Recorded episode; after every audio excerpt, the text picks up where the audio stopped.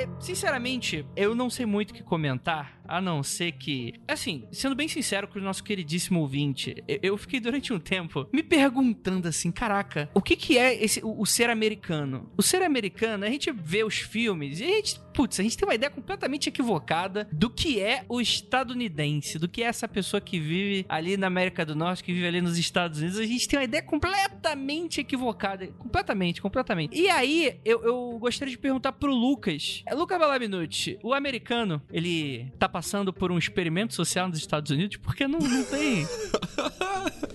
Você já viu um filme chamado Idiosincrasia? Não, isso é o Idiocracia. Idiocracia, isso, obrigado. Isso. Cara, o, o americano é esse filme. Esse filme retrata muito bem o americano, só que agora você bota todos eles em fazenda. Porque assim, na real, os Estados Unidos lembra bastante o Brasil nesse quesito, que tem meia dúzia de cidades grandes, aí tem os grandes centros urbanos em torno dessa cidade, aí você tem os subúrbios em torno dessa cidade, e aí você tem um- algumas cidades maiorzinhas que talvez tenham um campus ou uma empresa muito grande naquela cidade, então tem mais gente, é mais urbanizada e tal. Fora isso, cara, você assim, saiu da cidade, é milharal, plantação de soja, plantação de trigo até o horizonte ou deserto, é- ou montanha. É, é natureza ou plantação, e os caras que moram nessas micro cidadezinhas no meio do nada, eles se sentem na liberdade de serem os reis das, das terras deles. Então é tiro de, de 12 pra cima o dia inteiro, 4x4, brincar na lama, explodir as coisas, explodir alvo, caçar tartaruga. É isso, cara. Essa é a vida do americano.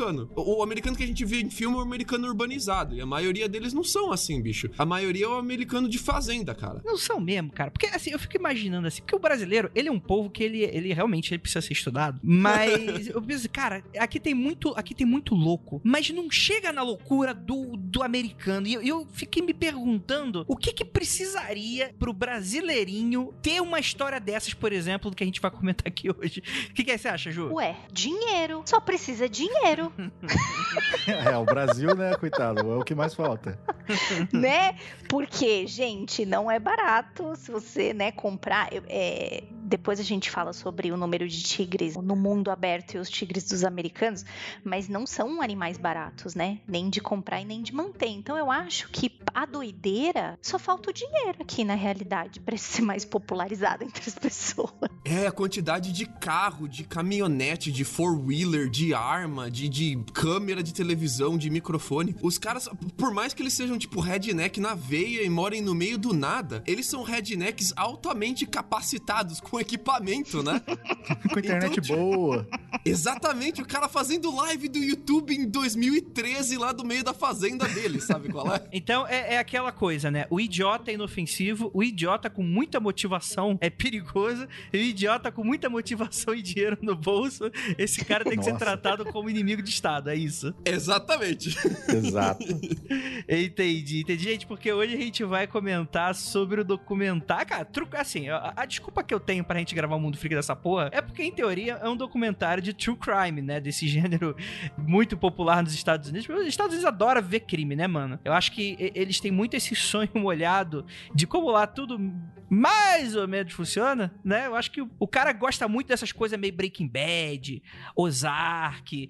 Eles gostam muito de se ver nessa situação, né? E aí eles gostam dessa, dessa loucura, né? Esporte ao vivo no Brasil é ver rinha de político. Esporte ao vivo nos Estados Unidos é você ver caso de crime na, na corte americana. É Olha essa a aí. pegada. A gente vai comentar mais sobre o documentário Tiger King, ou no Brasil, como, como ficou chamado aí, a Máfia dos Tigres. Ah, não! É esse o nome? A máfia do... Ah, que caído, cara. Como não é bonde do Tigrão? Como não é, cara? Ah. Ai, meu Deus do céu. Só vem a vinheta que a gente vai comentar mais sobre esse documentário magnífico logo depois.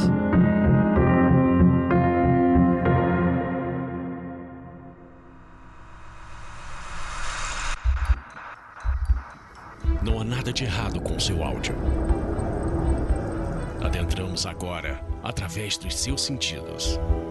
Estamos preparando você para o que vai acontecer nos próximos minutos. Além do que conhece por tempo e espaço, o contato com algo além. Não conte para ninguém e nunca olhe para trás, pois este é Mundo Freak Confidencial.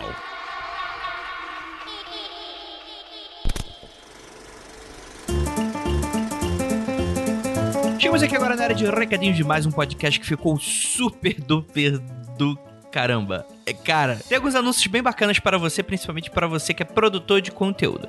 É o seguinte, tendo em vista que economicamente tem muita gente que tá sofrendo bastante, principalmente uma parcela grande dos nossos ouvintes que são artistas, independentes, quadrinistas e coisas nesse sentido, a gente resolveu fazer uma coisa legal. Então, escuta até o final para entender bem é, o que eu vou falar. Bem, primeiramente, a gente gostaria de falar que o Mundo Freak ele está de portas abertas para todo tipo de anunciante, para você que tem empresa, produto, serviço, que queira anunciar com a gente, entre em contato lá no contato arroba e a gente vai conversar, cada caso será analisado e por aí vai. Mas se você é um produtor independente, você não está atrelado a nenhuma empresa, você pode preencher um formulário que a gente vai deixar no post desse episódio. Então você entra lá no www.mundofreak.com.br, acha que esse episódio, acho que é o 296, é, e, e lá embaixo ali nos links você, você vai ter esse formulário. Então a gente está abrindo o espaço da Casa Mundo Freak gratuitamente para pessoas que estão aí querendo anunciar seu trabalho. O que, que vale e o que, não vale? É o seguinte, gente, é, eu não posso falar exatamente qual vai ser o critério de escolha do que a gente vai fazendo, é, mas a gente, novamente, a gente quer dar prioridade a pessoas que não têm, é, não tem uma empresa por trás, não é uma empresa média, grande, mas que tá ali com o seu trabalho, depende de evento, depende de muita coisa. Então vem a gente vai expor aqui o seu trabalho de maneira gratuita. Se você é uma média empresa, sei lá, uma pequena editora, alguma coisa nesse sentido, você também entra em contato com a gente que a gente tá fazendo uns preços promocionais também pra quarentena, tá bom? É, então, é, de qualquer forma, é, é, preenche o formulário se você for um, um, artista independente, né? O trabalho com artesanato, coisas assim que deem para anunciar, tá bom, gente? Novamente, a nossa curadoria, tá, André? Por que, que é, não fui escolhido? Por que, que vocês não me responderam? Gente, a gente tá fazendo um monte de coisa aqui e, enfim, a gente vai entrando em contato pessoal aos poucos e também a curadoria a gente não, não vai ficar falando e ficar debatendo e discutindo o que, que entra e o que, que não entra, tá bom? Então preenche o formulário, a gente vai dar uma avaliada e, se for o caso, a gente entra em contato com vocês, beleza? E lembrando, caso você tenha pequena, média empresa que queira fazer anúncios, a gente está fazendo um preço promocional de quarentena, você entra para contato arroba mundofreak.com.br para mais detalhes que a gente vai combinar uma coisa camarada aí para vocês, beleza? Bem, lembrando a todos que os meus livros Calciferum e o Martelo das Feiticeiras estarão gratuitamente até tempo indeterminado, então aproveita agora, porque em algum momento eles podem não estar mais e eu não quero nem choro nem vela, tá bom, gente? Você vai lá na Amazon, é, caso você tenha o Kindle ou você app, o app do Kindle no seu celular ou então no seu tablet, você pode ler gratuitamente. Olha que bacana. É de maneira eletrônica, não, não vai chegar na tua casa de graça não, tá bom, seu safado? Mas é um presente que eu tô dando para vocês, para vocês conseguirem aí passar por esse isolamento social da maneira um pouco mais sã possível, não, né? Dependendo do que você for achar dos livros, né? Mas, cara, eu queria muito agradecer a todo o feedback que eu tô recebendo, muita gente tá entrando em contato, e pô, Andrei, cara, gostei pra caramba do livro, putz, finalmente tô tendo oportunidade e tal. É, a gente entende que não é todo mundo que lê, né, que tem esse hábito da leitura, infelizmente, aqui no Brasil, né? Eu vou dar a dica pra vocês. O primeiro livro, é, é, eu sei que muita gente, muita gente tem essa coisa da preguiça, putz, começar as primeiras páginas, né? Tu não tá ainda na história, tu não conhece os personagens, né? O que que tá acontecendo e tal, mano. Pega o primeiro, pega o Calciferum, tipo assim, lê quatro capítulos. Se quatro capítulos te conquistar, não te conquista mais. é, mas ele é um livro super rápido, super dinâmico e, e, eu acho que se você não tá muito acostumado com leitura, ele é um livro ideal porque ele é super aventura e, e, e é fácil e, e, bacana e tal. Aí o martelo já é outra história. O martelo, não, não que seja também, ah, acadêmica e tal. Mas o martelo, ele, ele dá uma ligadinha de chave ali muito doida e, enfim, eu não vou falar nada. É, mas, cara, aproveitem, são livros de ficção, os livros que eu escrevi, né? Que falam sobre a trajetória do nosso querido personagem Rafael, que não tem nada a ver com o Rafael Jacaúna e também não tem nada a ver comigo, que eu tô lendo umas coisas no Twitter aí que o pessoal tá achando que eu sou personagem XYZ. Todo mundo errou qual personagem que eu sou, tá bom? Mas você pode e, e, você pode ler que o Rafael ele vai se meter em altas confusões, principalmente quando ele descobrir o estagiário da empresa que ele acabou de ser contratado é na verdade um demônio fugitivo do inferno e aí a aventura começa com ele tentando se livrar da, das coisas que vão que ele vai se metendo. É, é, foi um livro muito divertido de escrever e eu tô muito chateado que as pessoas estão lendo em uma madrugada só. Um livro que demorou uns três anos para ser escrito, né? No, no, no alto da minha, da, das minhas tentativas ali. E, enfim, é isso, gente. Siga nossas redes sociais, arroba Freak no Twitter, nosso Instagram. Lembrando que toda quarta-feira, a partir das 22 horas, a Ira Croft e a Juliana Ponzi estão lendo relatos macabrólicos para você em lives novamente, toda quarta-feira, às 22 horas. Então segue a gente lá no Mundo Freak no Instagram, tá bom? É isso, bora para esse episódio que eu estou aqui com os meus tigres e eles estão animadíssimos.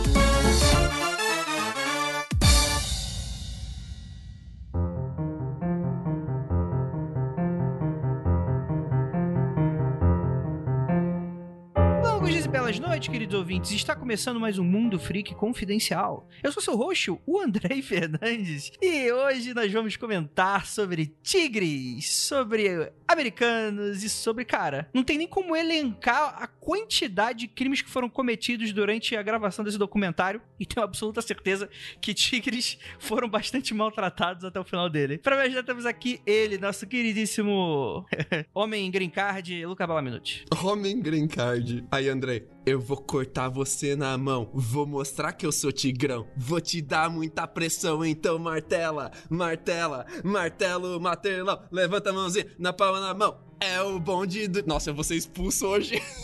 Eu tô quieto porque é o ódio que tá, que tá crescendo, é o Golki. E temos aqui também a nossa queridíssima Juliana Pozolaco. Gente, eu comecei. Eu, eu vi o primeiro capítulo, né? Porque eu. O chefe passou a lição de casa, falou: Ju, assiste que nós vamos gravar. Eu falei, beleza. Aí eu assisti o primeiro capítulo, a mensagem que eu mandei pro Andrei foi assim: Andrei, não tem ninguém certo nessa história, né?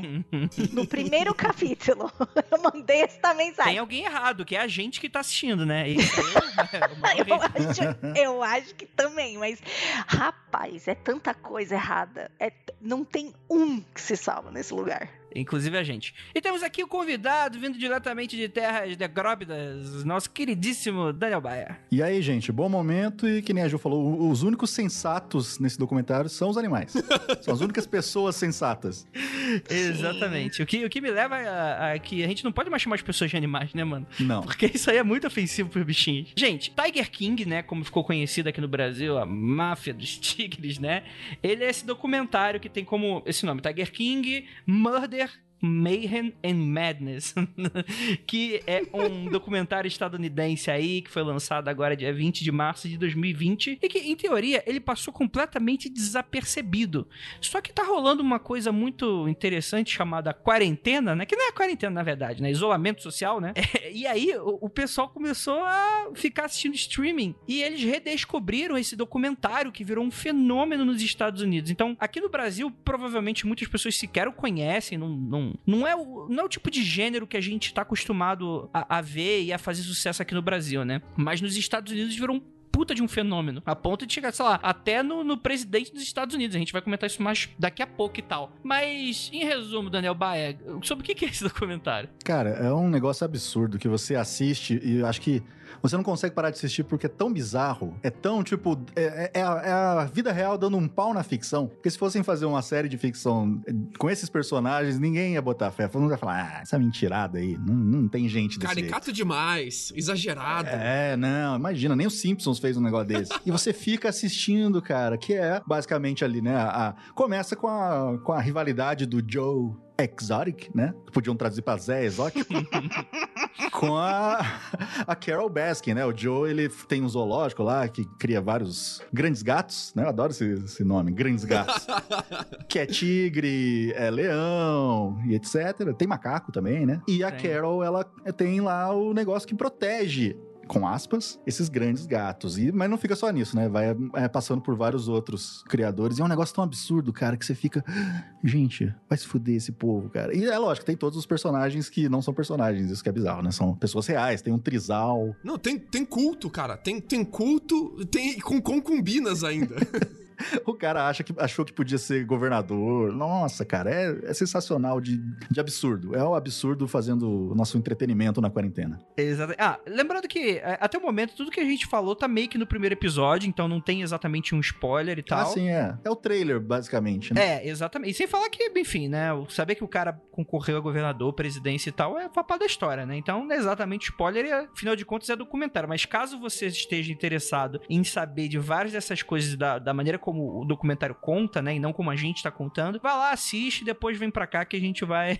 Vamos dar um pouquinho de risada aqui com, com, com o comentário da galera. Mas assim, em teoria, é um resumo de sinopse bem acertado, porque é uma série que começa, uma série documental, que inclusive tá fazendo bastante sucesso hoje em dia, né? Você tem esses super documentários de true crime, né? Por exemplo, teve um aqui no Brasil que também ficou conhecidinho, que é o Don't Fuck With Cats, né? Don't Fuck Up With Cats, alguma coisa assim. Teve o Jinx, né? Que foi bastante comentado, que foi um, um documentário que era para descobrir, era para falar sobre um crime nunca resolvido e durante a gravação do documentário, meio que o cara que era o culpado meio que revela umas informações que nunca tinha revelado antes e ele acaba sendo julgado, culpado durante a gravação do documentário por causa do documentário, né? É um documentário que ficou bem famoso e a gente tá nessa onda desses desses programas que às vezes séries, às vezes filmes que retratam muito esse gênero do true crime, né? Você chegou a ver The Staircase, Andrei? Não, não. Sobre o que que é? É, é mais um desses que tá, que tá bombando de novo. Não tá bombando de novo, né? Mas eles é um documentário já mais antigo, de 2018, que agora tá bombando por causa da quarentena. É outro true crime. Olha aí. Tem, tem vários desses agora aqui que tá. Tipo, um vai puxando o outro, assim, porque o Netflix vai te recomendando, né? Uhum.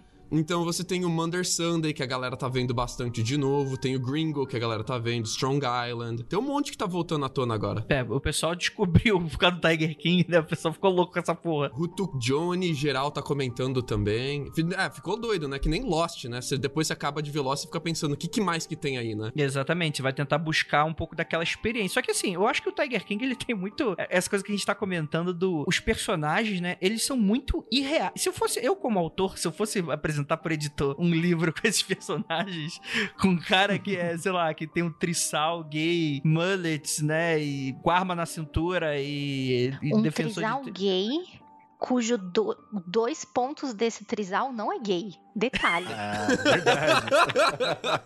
né? Que é, a gente vai descobrindo, né? Não, eu agora eu tô que nem vocês, meninos, eu dou risada, mas isso acho que é, vale a gente falar um pouquinho mais pra frente. É a prova de que esse mano era muito manipulador, velho. O cara era muito manipulador. É algo que a gente vai comentar exatamente sobre. O, o documentário começa meio que. Não é exatamente uma afirmação, mas ele deixa um pouco claro que existe nos Estados Unidos um pouco dessa coisa do da criação dos grandes felinos e animais exóticos, né? Que eh, virou meio que uma coisa assim, né? Por os Estados Unidos não terem uma legislação muito rígida com relação a isso, quer dizer, você não pode comprar nem vender. Mas se de repente aparece no teu quintal um tigre, meio que não é proibido você ter, né? Então existe muito desse comércio ilegal, né? E aí o documentário ele se propõe a não só responder da onde que tá vindo esses tigres, como falar um pouco sobre as pessoas que, que criam, né? No caso, do ponto de vista que abriram parques temáticos e coisas nesse sentido, né? E eu acho que o documentário deixa bem claro que uma galera que procura animais exóticos não é a galera muito certa da ideia, não. Foi essa a ideia que vocês tiveram também ao assistir o documentário? Eu, eu dei uma pesquisada um pouco mais a fundo, André, e eu descobri que tem muito dos estados nos Estados Unidos que proíbem esse tipo de comércio e proíbem ah, você ter os animais em cativeiro. O problema é que varia muito quais animais pode e não pode, e que tipo de cativeiro pode e não pode de um estado pro outro. O que faltava era uma legislação federal aqui sobre isso, né? Porque antes de, de virar uma lei federal aqui, normalmente você tem a maioria dos estados vão aos pouquinhos adotando essa lei, e depois, quando a grande maioria já adotou, aí vem o federal e tum, carca a lei. A não ser que seja uma emergência que vem de cima pra baixo, normalmente é que vem de baixo pra cima, né? E a, a maioria dos estados não tem interesse nesse tipo de legislação, porque foda-se. Porque ninguém tá nem aí, porque isso não dá voto, porque ninguém tá interessado. Porque a galera que tem algum tipo de interesse com isso normalmente tá nas, nos estados costeiros ou nos estados do norte. Os estados do centro e do sul não tem muito essa galera mais ligado com ecologia, com preservação da natureza, com direitos dos animais. E então ninguém vai ganhar voto com isso, então não tem por que passar legislação sobre isso, né? E é justamente essa galera que você viu que tem uma afinidade assim pra cometer crimes e burlar a lei e tá pouco se fudendo pra, pro que, que é a lei ou não. It's my land, it's I'm the owner, I hold my guns and I'll shoot you down. Os caras são assim, velho. Cada um ali é, é rei do, do seu terreno e as cidades têm um xerife que, pra quem não sabe, os xerifes nos Estados Unidos, eles são eleitos, tá? Então, tipo, às vezes o xerife ele nem é policial.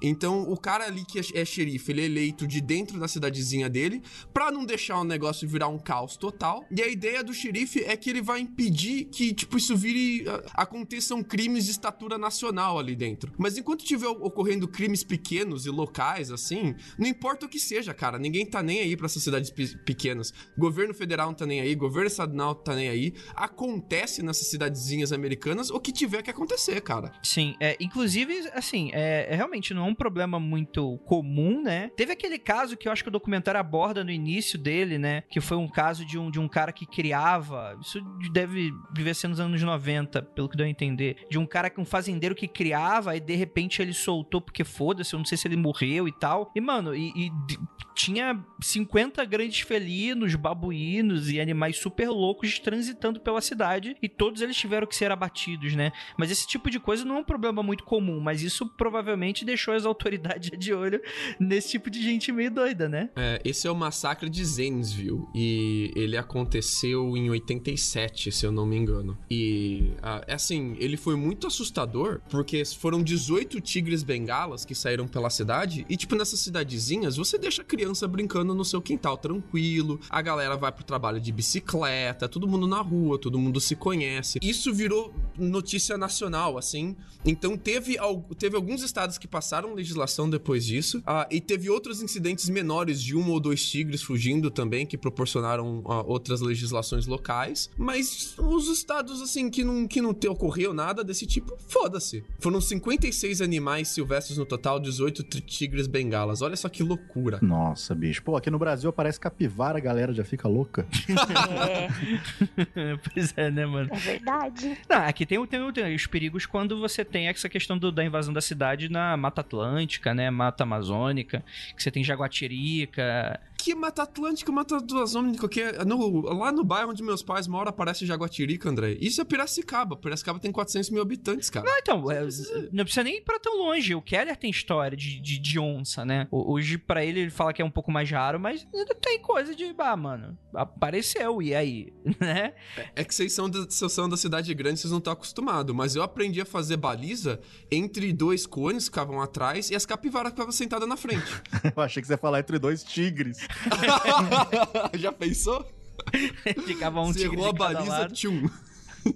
É o tigre baliza, não é o tigre bengala. Olha aí. Ai, meu Deus!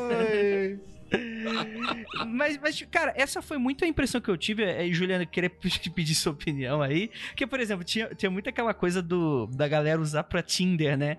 No documentário mostra isso, né? Que, Nossa, sim. Que, que, eu acho que deve ter muita coisa do inconsciente da galera ver com, ah, vou me colocar num, com um tigre, aí a galera fica, uau, esse cara deve ser cheio dos mistérios, ele deve ser foda, não sei o que lá e tal. Mano, não, isso não quer, isso não deve, não deve ser para, tipo, o cara, sei lá, o cara tem baixa autoestima, tem pinto pequeno, alguma coisa assim, o cara precisa de uma parada dessa.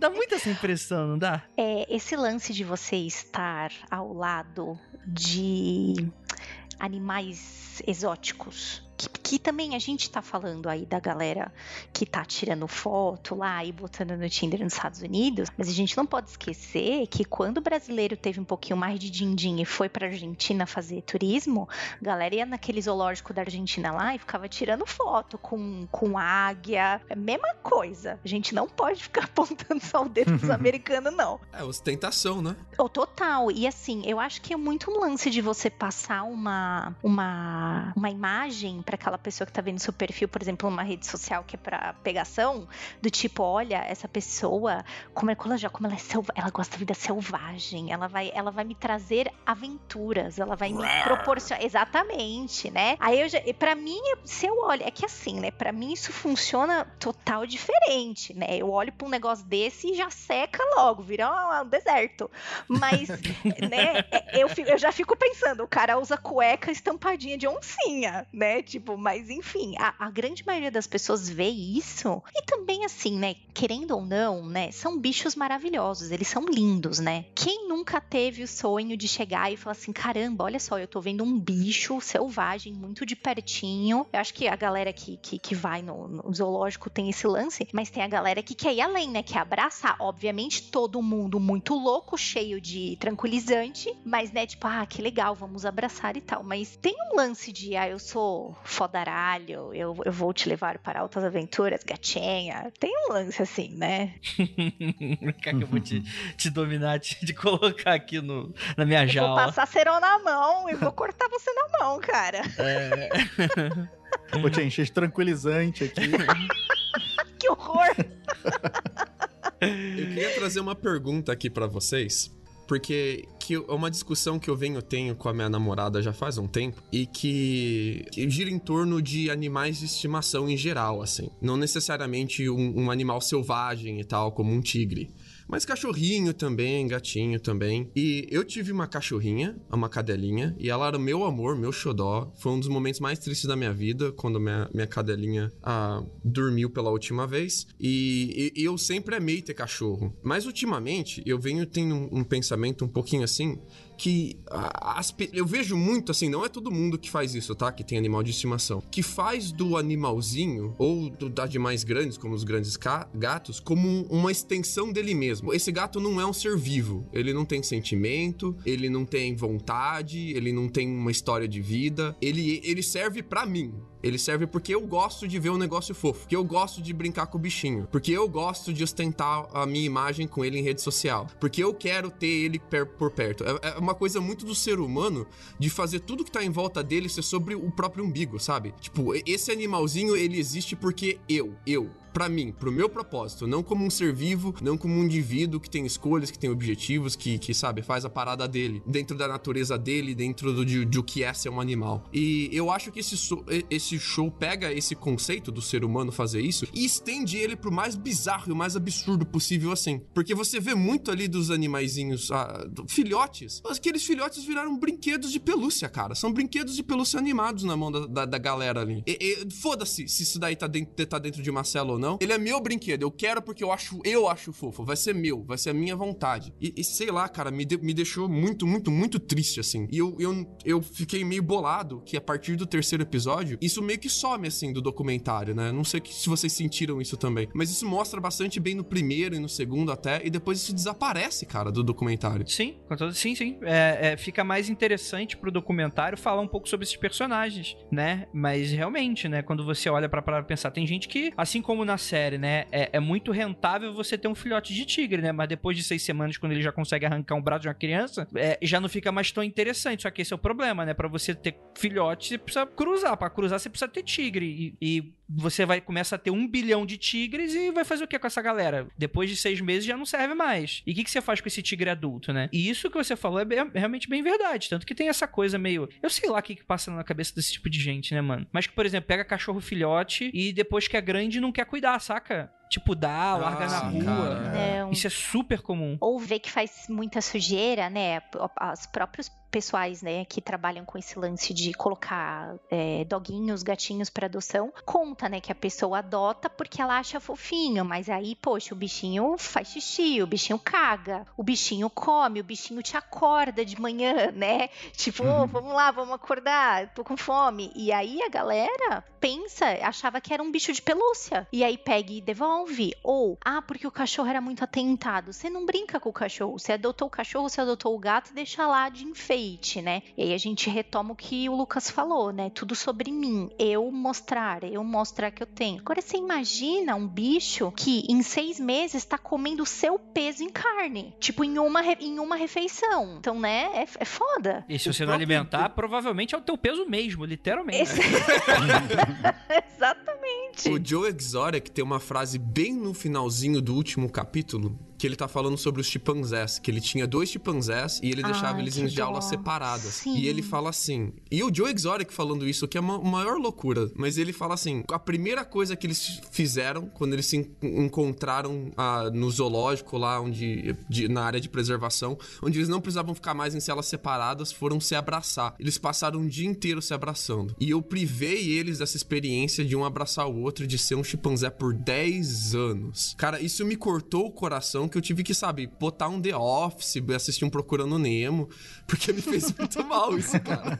Sim, tem, tem várias partes desse, é, desse documentário que são muito pesadas, né? Você tem uma série de, não só por o Joe, mas uma série de acusações por um monte de gente. E depois eu não sei, acho que eu queria conversar mais com detalhes com vocês, que é sobre o outro mano lá, o, o bonitão, o Doc Antle, porque existe uma suspeita de que o Doc Antle matava já os filhotinhos, né? Para que eles nem crescessem. Então, você fica lá, o filhotinho ele é destinado a fazer aquele show, né, no meio de todo mundo, todo mundo abraça, todo mundo fica fofinho. Quando ele cresce, ele atinge uma certa maturidade, esses bichos sumiam. É, tem isso. Né? Então, assim, é, a mim, eu não sei quanto a vocês, mas assim, a- na minha impressão, o Doc Antle é um cara que só tem dinheiro pra esconder as merdas, porque eu acho que ele fez muito mais merda do que o Joe Exotic. É, o, o- o. Joe parece que ele é explosivo e ele é maluco, assim, mas é aquele maluco estabanado que fala berrando. Falou, é, ele falou por, sei lá, cinco anos, todos os dias que ele ia matar a, a mulher que ele odeia, né? Exato, exato. Mas o Doc Antle, ele parece que ele é aquele filho da puta calculista. Aquele cara centrado, Total. com um plano. E, e por isso ele, ele rege o zoológico dele como um culto, né? As pessoas que trabalham ali trabalham a preço de banana, ganhando praticamente nada. Trabalham horas abusivas, sem férias. Não pode sair. Não pode sair do zoológico, ele controla quando se você pode sair. Ele te marca cirurgias plásticas pra mudar o seu corpo sem seu consentimento. Cara, ele é um líder de um culto. Vai, vamos ser honestos aqui. Ele é um Sim, líder sim. de um culto. Sim. E ele bota as, as mulheres com aquelas roupas provocantes, com estampa de tigre. É, É um negócio bizarro, cara. E ele, o Joe, fala que o Doc Antle era o ídolo dele, né? Que um dia ele queria ser igual. Exato, exatamente. Ele só não conseguia, né? É. E o Doc Antle também, eu- acho que ele também só não tá tão fudido quanto tá o Joe Exotic, porque ele é o cara que fornece animais treinados pra Hollywood, né? Ele fez um monte de Exato. filme. É, cara. Ele, aquela, a galera morre de rir, né? Mas aquela é, mega performance da Britney Spears num, num MTV Awards aí, que ela tinha uma puta cobrona e tinha um monte de bicho no, no palco, era tudo do Doc Antle. Então, assim, o cara, ele é meio que o, o cuidador das estrelas, digamos assim. Eu acho que é só por isso que ele não se fode. Tem, tem, uma, tem uma pesquisa do PETA que existem pelo menos 27... Calma aí, explica o que é o PETA pra quem, pra quem não, não conhece os Estados A Unidos. PETA é uma agência de proteção ah, sobre ética e direito dos animais, ah, mundialmente famosa e que ela faz lobby e grandes atividades de protesto e de ativismo para os direitos de animais e põe em pauta a discussão de ética dos animais. Eles catalogam 27 menageries diferentes nos Estados Unidos. Menagerie não é menagem, tá, galera? Menagerie. Fiquei assustadíssimo agora. Tem também. Menagerie é uma coleção de bicho vivo. E 27 grandes menageries nos Estados Unidos com animais exóticos, raros e em extinção. E de pessoas famosas, de pessoas conectadas. E aí entra na lista político, entra na lista ator de Hollywood, a bilionário. A galera ficou muito famosa a- a- com dinheiro de Bitcoin, entrou nessa lista também Nossa. que é a galera que, sabe, tem grana pra bancar o Doc Antle. É, o Doc Antle é um dos grandes fornecedores dessa galera também, e é por isso que ele não roda, né? Porque tem todo É. esse sistema ilegal por trás ali. É, é, e tem até um momento que isso fica bem claro no documentário, que acho que quando entra aquele personagem lá que salva o parque do, do Joey, né? Que é o, o, o Ai, empresário o- picareta, o empresário falido, né? Jeff Lowe. O Jeff Lowe. E posso falar uma coisa entre parênteses aqui, o mais irônico? Ah. Löwe em alemão é leão, né? Nossa. O sobrenome dele é Jeff Leão, então fica aí esse fecha parênteses aí. Ai, meu Deus do céu. Então, mas é, é uma coisa quando entra esse personagem no documentário, né? Que o, o entrevistador pergunta, né, pro Doc Antle o que, que ele achava do, do, desse, do, do Senhor Leão aí. E ele fala, ah, cara, se eu, se eu comentasse o que eu acho dele, eu seria processado, então eu vou ficar quieto. E é bem esse tom que você vê o Doc Antle, né? Esse cara super é, cuidadoso na hora de abordar esse tipo de temática. temática. Mesmo o documentário, enfim, colocando essa edição super incriminadora, né, com relação a isso, ele nunca, ele nunca dá, tipo assim, uma parada. Ele no máximo dá uma zoada, fala, não, o Joe Exotic gravou aquela música lá do. é, como é que é? Kirikiri lá, né? Do, do, do, do, do assassinato lá da, do ex-marido da. Carol Baskin. Carol Baskin, né? E é, é o máximo que ele faz, né? Tirar um sarro com a situação e tal, mas ele nunca se incrimina de fato. Isso nunca fica muito claro dentro do documentário, né? Acho que isso mostra bastante, né? O, o que rolou sobre isso, André, é a galera reclamando muito do o, tanto o Doc quanto o Joe, quanto a Carol, todos os lados, que o documentário não falou para eles qual que era a pegada do documentário, qual que era o propósito, sacou? Então, tipo, ele não falou, ah, eu vou fazer um documentário aqui sobre Big Cats e vai ser você, o Joe e toda a rixa de, de, de vocês contra a Carol. Ah, não, ele, ele mais deu a entender, assim, que seria uma pegada de, ah, explica pra gente o que, que é essa rixa com a Carol, qual que é o seu lado, explica pra gente o que é isso. Ele, em nenhum momento, ele explicou pros caras, olha, a gente vai falar sobre o seu culto, sobre, vai entrevistar ex-funcionário seu. Então, tipo, o documentário meio que deu, deu uma mentida para ele sobre como seria a temática e, e, e é, é, é, essa forma de incriminar eles. Tanto que o Joe Exotic adorou fazer parte do comentário enquanto ele ainda tava rolando, e depois parecia que era o completo oposto do que ele achou que ia ser, né? É, mas pelo que eu ouvi falar, ele tá curtindo agora essa onda aí de, de, de fama que ele conseguiu aí. Agora é. que ele ficou famosão, né? Agora ele tá feliz da vida. pois é, cara. Teve notícia do que o, o The Rock assistiu e ficou maluco, ligou pro empresário, compra os direitos dessa merda. Aí o empresário dele falou que já tava comprado por outra pessoa e o Joe Exotic disse que pra interpretar ele queria que fosse o Brad Pitt. A humildade da pessoa. Rapaz. Não, o cara é muito dadói, né, mano? Não, e eu acho que estavam brigando no Twitter esses dias aí, ator famoso, falou, não, eu quero fazer tal pessoa, não sei o é, que lá. É, cara. Acho que o Edward Norton também tava querendo fazer o Joe. Olha que Caralho. pira, mano. Tanto que esse documentário ficou super famoso lá fora, né?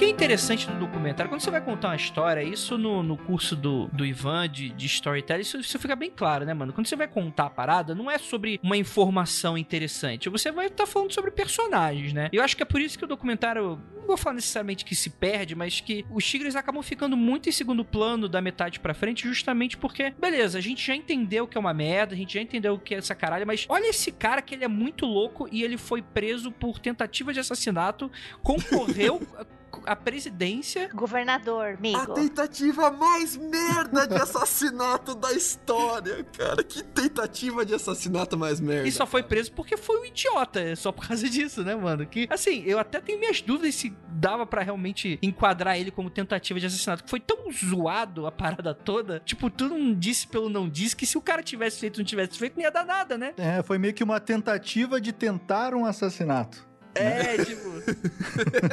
é muito doido isso, né, mano? E, e, e, parece que são pessoas que não pensam muito o que, que tá fazendo, assim. Tipo assim, o Joe Exotic, né? Com as outras pessoas são, é, é diferente e tal. E, e, sobre essa reclamação das pessoas e tal, eu acho que, ok, é super válido, só que mentiu de que forma? A gente vai fazer um documentário. Se o cara não falou sobre o que teu ser o documentário, não sei se exatamente é uma mentira, saca? É todo mundo de rabo preso, ninguém pode falar a real qual é, né? É, a galera que gosta tanto de aparecer que o cara fala, ah, vou gravar um documentário. Acho que o normal é a pessoa já se imaginar, ah, vai me exaltar, vai ser propaganda gratuita e coisas nesse sentido, né? Puta propaganda. O zoológico lá do Doc Antle tinha filas e filas de dias para você conseguir comprar a porra do ingresso depois que o seriado começou a bombar. E, e, só parou de ter fila. O dele e o do Joe Liu também. Eles só pararam de ter fila depois que a pandemia fez todo mundo ficar em quarentena. Aí tiveram que fechar os zoológicos, né? Inclusive, o que esses animais devem estar tá sofrendo agora que não tem ninguém visitando, não tá dando dinheiro pra esses caras. Puta vida. Mas parece que causou. Tinha tanta gente indo no zoológico do Doc Antle que eles tiveram que chamar polícia rodoviária de outros estados para dar conta do caos nas estradas que tava causando, cara. Olha o nível de propaganda que fez para ele, sacou? Você vê que ninguém aprendeu nada, né, assistindo isso. né? Todo mundo quer, quer ver, Continuam né? financiando essa merda. Exato. É, a, a, esperança é que, sei lá, isso abra nova legislação, crimes sejam investigados, é a esperança, porque se for depender do público americano, que o presidente sugere que você tem que engolir, como é que é? Não é detergente. Desinfetante. Desinfetante, né? desinfetante pra coronavírus e teve uma galera que deu entrada no hospital, dezenas de pessoas, inclusive, deram entrada no hospital fazendo isso, né, mano? Isso aí não tem muito o que esperar do, do povo, né? Do público. Não, ela tem mais que se fuder mesmo. Desculpa falar, mas você que injeta desinfetante, que o presidente falou, você tem que se fuder muito. É, mano, é, é, enfim. E o documentário ele vai muito nessa leva, assim. E Uma coisa que a gente nem começou a falar aqui, que é da Carol, né, mano? Que também é uma história bizarríssima. Teve uma galera que meio que torceu o nariz, porque achou que o documentário foi muito manipulador com a história dela, né? Porque, enfim, ela mesma reclamou pra caramba. Que é assim, é, a treta dela é que você tem ela como sendo amiga de organizações como a, a é, a PETA, né? De defesa contra os animais. O nome do, do lugar é. Como é que é? É Rescue, né? Big Cat Rescue. Big Cat Rescue. Exatamente, né? De, de resgate. Mas na prática, na prática, o que ela faz é o que os outros fazem também, né? A diferença é que eu acho que ela não reproduz. Mas ela mantém os animais em cativeiro, alguns, né? É, ganha com isso, né? Não paga os funcionários. A maioria, a maioria. Se você for no Google Maps e você olhar a área da reserva dela e depois você olha o número de animais que ela tem, não tem, não bate. Não tem como ela manter esses animais livres. Tá tudo em cativeiro. Ela tem alguns animais ali que ela usa de show off mesmo pra deixar livre, pra fazer ficar bonito na área de visitação, bater foto, fazer vídeo, pra você ficar andando de bicicleta ali em volta dos tigres livres correndo felizes. Mas ali a parte de trás assim é a galera em cativeiro mesmo. É. A diferença é que ela não faz o breeding, né? Ela não, não dá cria desses animais pra vender. Ela, ela pega de resgate, né? Então esse animal foi resgatado na fazenda de alguém e dá pra ela, mas ele sai, o animal sai de um cativeiro onde ele é abusado e ele vai pra um cativeiro onde ele é talvez um pouco menos abusado. A pegada é essa. Em jaulas minúsculas, inclusive, né? Pois é. Isso mostra bem. É, em comparação com o que era o, por exemplo, do mesmo do Joe, não estamos nem falando do Doc Kenton lá, que era o rico, né? Mas mesmo do Joe, as jaulas eram muito menores no, no local dela, né? Sim, total, né? E, e o lance do documentário é que ela mostra essa faceta meio hipócrita dela, ao mesmo tempo que sugere que ela teria matado o ex-marido dela, né? Caralho. Nossa, isso é tão legal essa história, cara. Jogou pro tigre comer, bicho. E o que, que, que a galera tá achando aí, Lucas, dessa história aí? O- A galera tá acreditando que fala que matou o marido me o ex-marido mesmo? Só se fala, só se fala disso. A, a parada que o efeito do documentário aqui não é quem é Joe Exotic ou Joe Exotic ah, realmente mandou ou não mandou matar a Carol Bas- Baskins. A pegada aqui é a Carol Baskin matou mesmo o marido dela? tipo, a- a- o que pegou a história que pegou é isso. Tanto que tem um grupo de apoio ao Joe que levantou uma grana e baixou uma lista de, de, de dessas de mandar spam por mensagem de SMS e spamou pelo país inteiro a pergunta: será que ela é inocente mesmo? O que, que será que ela fez com o corpo do marido dela? E eu recebi esse SMS, cara. Caralho, isso... que Você doido. respondeu? Respondeu sim ou não? Lá, mano, não vou responder SMS de spam, né? Mas eu fiquei, tipo, eu não tinha, eu não tinha ligado ainda, não tinha assistido ainda, e de repente eu recebi o SMS. Carol Baskin really killed her husband. Did she fed it to the tigers? E eu fiquei olhando e, caralho, o que, que é isso, mano? O que, que tá acontecendo? Caralho, mano, parece SMS. SMS eu só recebo só spam da, da Caixa Econômica.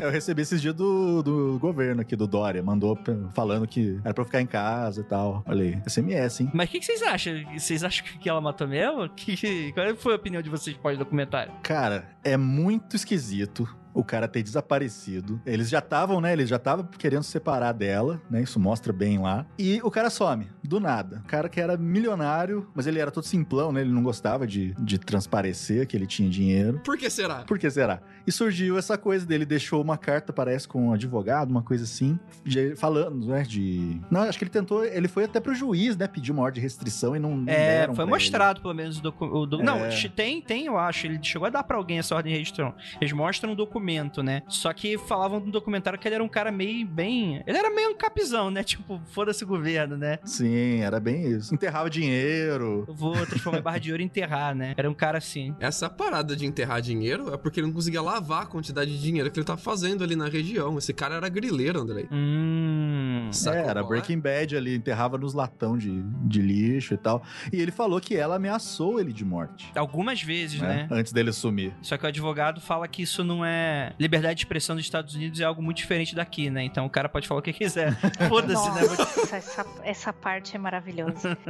Olha, eu quando eu fiquei sabendo, né, que existia um oitavo capítulo, que era uma série de mini entrevistas do ah, como, como você achou que você foi retratado no seriado, né? Como você gostou da forma que você foi retratada, tal. Eu tava muito esperando pela Carol, porque eu queria muito ouvir ela. Só que assim, aquele último episódio tem, aliás, eu vou com, agora com, com todo respeito, você é menor de 18, abaixe seu volume agora, porque a Vice, né? Vice maravilhosa. A Vice descreveu o oitavo episódio dessa forma. O oitavo episódio do Tiger Army é como se alguém tivesse te chupado depois de você ter gozado. Eu, não, eu não sou Total. homem né? Eu não sou homem, mas eu vou passar essa parte para a mulher e vou dizer que sim, foi muito incômodo assistir aquele episódio, foi um horror, né? E eu acho que as pessoas mais importantes não estavam ali, então já fica meio zoado. Eu queria muito ter ouvido a parte dela, porque assim, todo mundo que o cara fez a pergunta: Você gostou como você foi retratada? As pessoas falavam: Não, óbvio que não. Então, assim, a gente também tem que ver que esse é um documentário que está, ele tá ali para ser vendido, tá sendo. Ele é, gente, ele é, um, ele é um programa da Cristina Rocha americano. É isso. É, History Channel é uma mistura de TLC, aqueles uh, Você vai casar comigo em 90 dias ou ser deportada, sabe?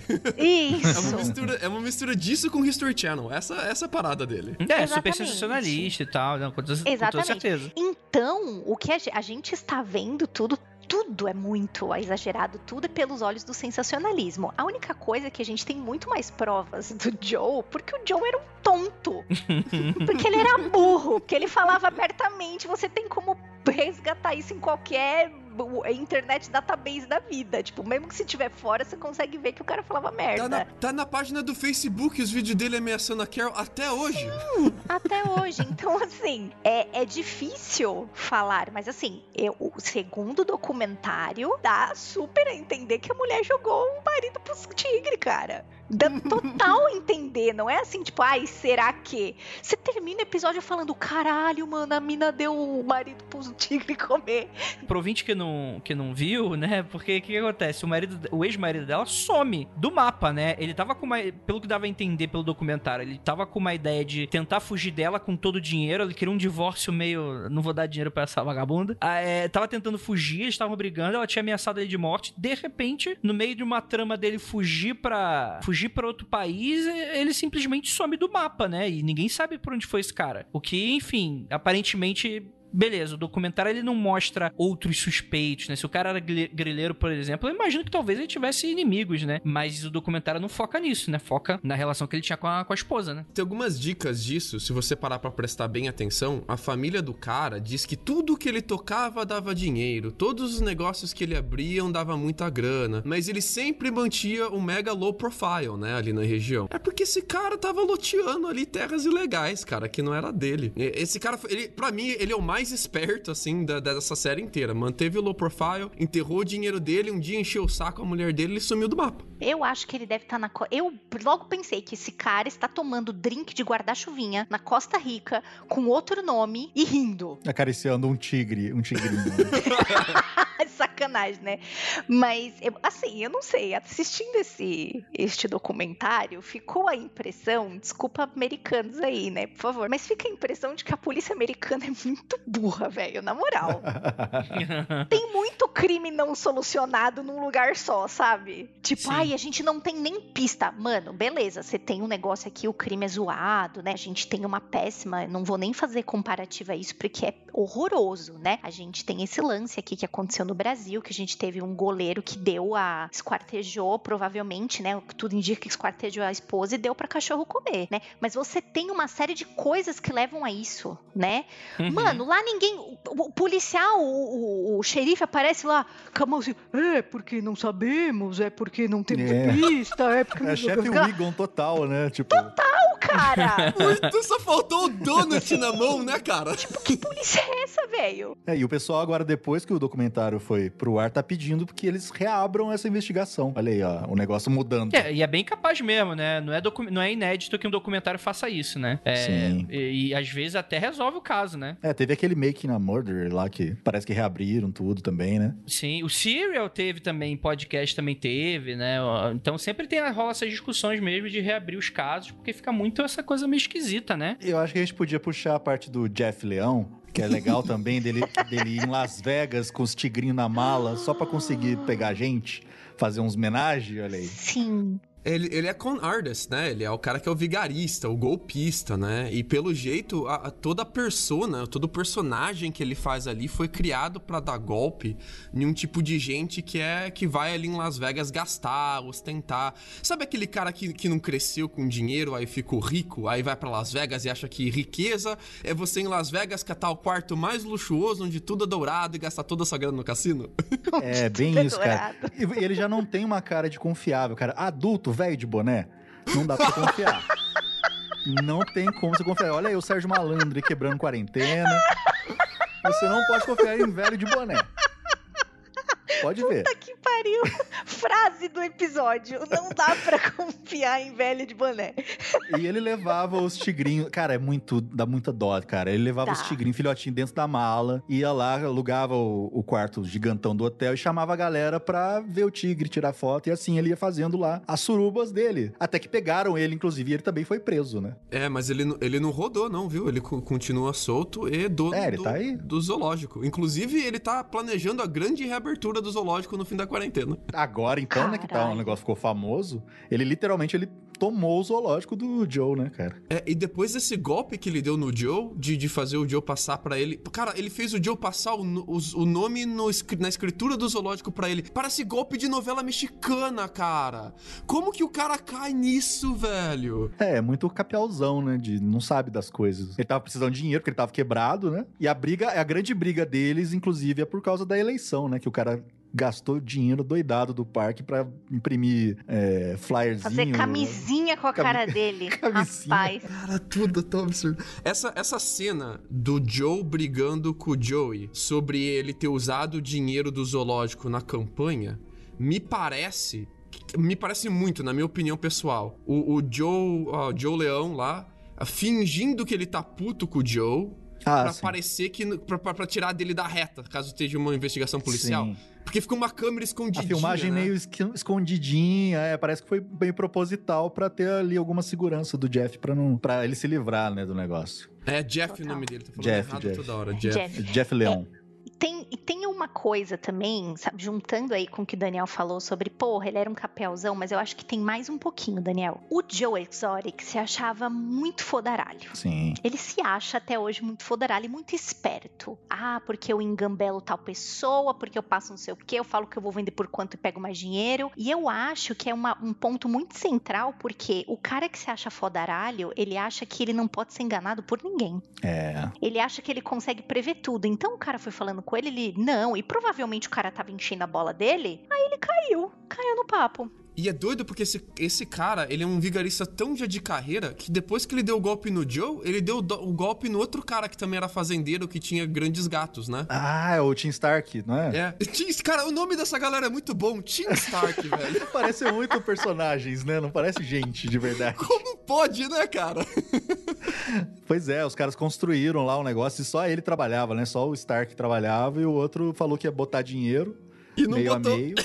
Não botou nada, o cara perdeu tudo, trabalhou pra caralho no extrator lá. Caralho, ele- deu o golpe no Joe, juntou com outro cara e falou: Nossa, olha como o Joe é mané, demos um golpe nele. Vamos fazer um negócio junto? Vamos. Como que os caras conseguem confiar nele, velho? Sim, e ele fez, e praticamente foi ele que fez o Joe ser preso, né? Junto com aquele outro, o empresário lá do. que a polícia tava de olho nele já e tal, e ele virou informante. Sim, o homem do jet ski. É, Que Ja- aparece James aquele take. É, que aparece aquele take do jet ski maravilhoso que dele. foi esse take? Por quê? Do nada. Completamente do nada, cara. Do nada. E por causa deles, né, que a polícia ficou sabendo que o Joe tava planejando pagar uma micharia pro outro cara lá, que era do Jeff também, pra matar a Carol, cara. Três pau. Três, 3 Isso mil, cara, é- não paga é- nada isso aí. Paga nada. Ó, e você viu? Eu, eu achei tão maravilhoso esse comentário, porque ele dá muita abertura pra gente pensar muita coisa. O Doc Antle falando, gente, se- no mínimo 30 mil pra você mandar matar É. alguém. Aí eu fiz assim, oi, como é que você sabe esse número? Falou a voz da experiência, Né? né? E ele ainda fala 30 mil pra matar alguém que seja desconhecido. Alguém como a Carol é Sim. 100 mil pelo menos. Sim. Aí eu falei, eu falei, gente, esse cara tá falando com muita segurança esse número. Eu tô um pouco incomodada. Mas, mas, mas é engraçado que o Joe confiou no cara que era pau mandado do, do cara que roubou o zoológico dele, né? Sim. E, tipo, o ca- esse pau mandado que ele mandou matar a Carol era um cara que, tipo, ele já brigava o tempo inteiro, que ele não confiava. Tem, tem muito cara do- dele ter sido convencido a fazer isso, né? É, ele era o braço direito do Jeff ali no, no zoológico, né? Como, como que ele manda o braço direito do Jeff, que deu o golpe nele, que ele não gosta desse cara, ele briga com esse cara o tempo inteiro, fazer a parada pra ele e depois você ainda tem o áudio do Jeff conversando pro cara. pra- vai lá mesmo e depois você volta, né? Finge que foi, mas não foi.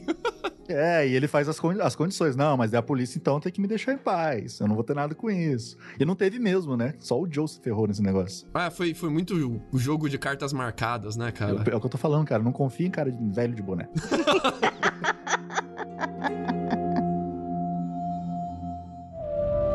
Você está ouvindo Mundo Freak Confidencial. Cara, é muito doido dessa parte do, do crime, né, que teria sido cometido e tal, porque dava pra ver que o cara tava. O, o Joe Exotic, ele era completamente alucinado pela Carol, né, mano? Pô, assim, obviamente, Total. por motivos óbvios, têm motivos pra se odiar mutuamente, né? O próprio Doc Antle fala que a Carol, ela defende um tipo de legislação que, se for aprovada, acaba com o parque de todo mundo, né? É, então meio que existe moti- motivação pro, pro ódio mútuo, né? Só que era uma parada completamente desmedida, né? E ajuda também quando a pessoa é super paranoica. Total, o Joe é total. Cara, a- tem aquela cena que ela já tava já tomando as coisas dele, né? Nos processos e tudo mais. E ele começa a explodir as coisas dele, a cama dele, ele explode. É, ah, você não vai ter minha cama, não. E pá, explode o negócio, dá tiro nas coisas, cara.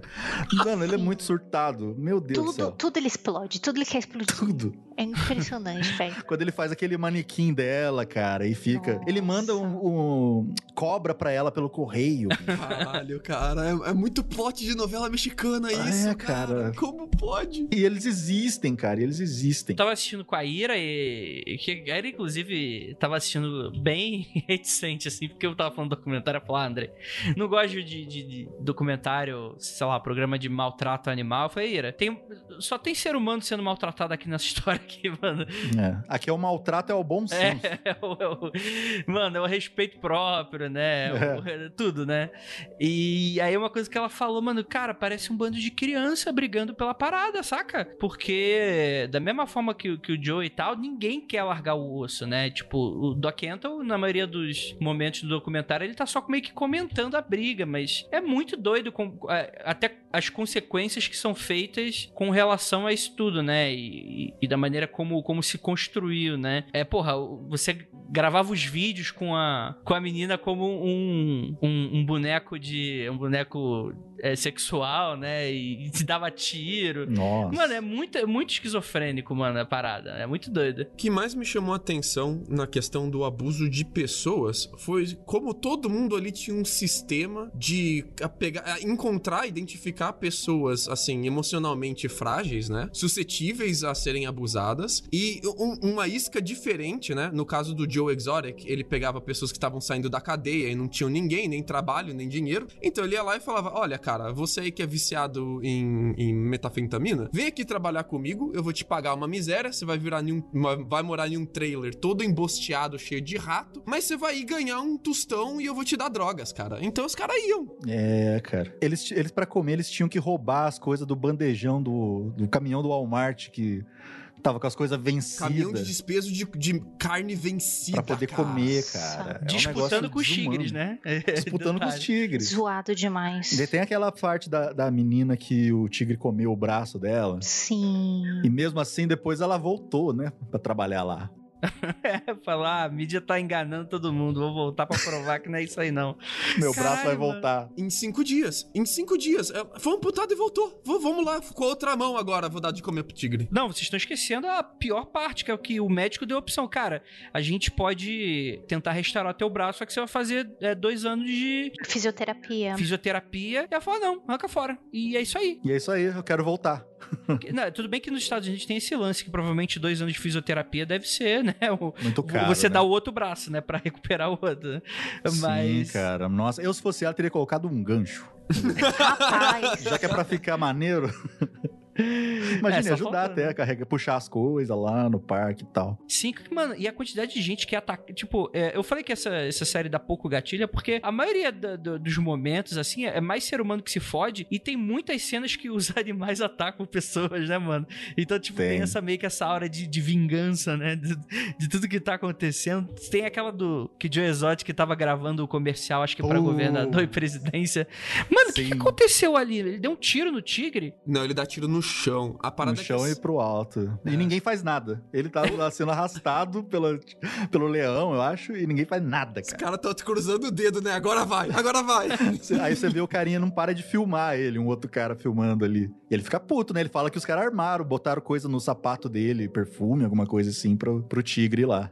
Né, Então, o, o- aquele, naquela vez ele não atirou nenhum tigre, mas eu também andei lendo algumas coisas extras, assim, né, Pra saber mais informações sobre o cara tal. E tem uma galera que trabalhou com ele que disse que uma vez ele entrou numa jaula, mesmo todo mundo falando, "Ô, galera não tá alimentada ainda, espera um pouco. E ele, tipo, ah, não, eu vou entrar, vou entrar, vou entrar. E aí veio uma tigresa pra cima dele e ele meteu um tiro no meio da testa do animal, assim, tipo, na frente de todo mundo. É, não duvido. E aí, ah, maluca, tira essa maluca daqui. Então, assim, é- isso também dá pra ver no episódio, né? Que algumas vezes ele tá tipo, ai que fofinho, que fofinho, nhenhenhé. E outras ele tá, subiu, fucking bitch, pra, pros tigres, É. sabe? Tipo, mano, como assim? Sim, e ele tá sempre armado, né? Ele diz que é pra se proteger das pessoas, mas não é, né? A gente sabe. Não é, não é. No oitavo episódio, todo mundo que trabalhou com ele falou que ele matou os tigres mesmo por, por matar mesmo, sem doença, sem nada e tal. E uma coisa me deixou mu- muito em choque, assim, é a galera falando que o documentário tá errado no ponto de vista de que o Joe não curtia os tigres, que ele tinha medo dos tigres. E, e que, tipo assim,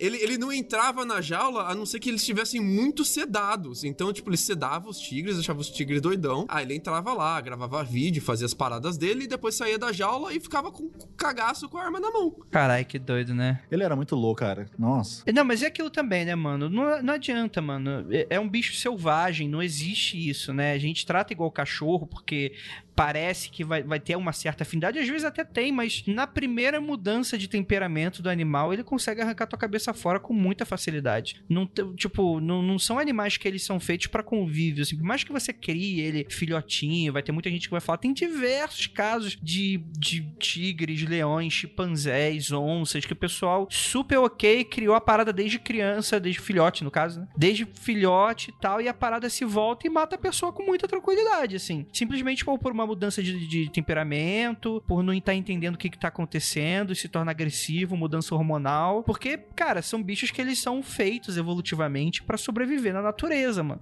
A gente, essa criação de afeto que a gente tem com eles é uma criação muito da nossa cabeça de narrativa, assim. Cachorro é outra coisa, porque cachorro foi modificado geneticamente durante mi- milhares, é, dezenas de milhares de anos pelos próprios seres humanos. Se gato tivesse, cara, se gato tivesse dobro, do, triplo do tamanho, tava matando a gente com muita tranquilidade, mano. Gato já é muito filho da puta.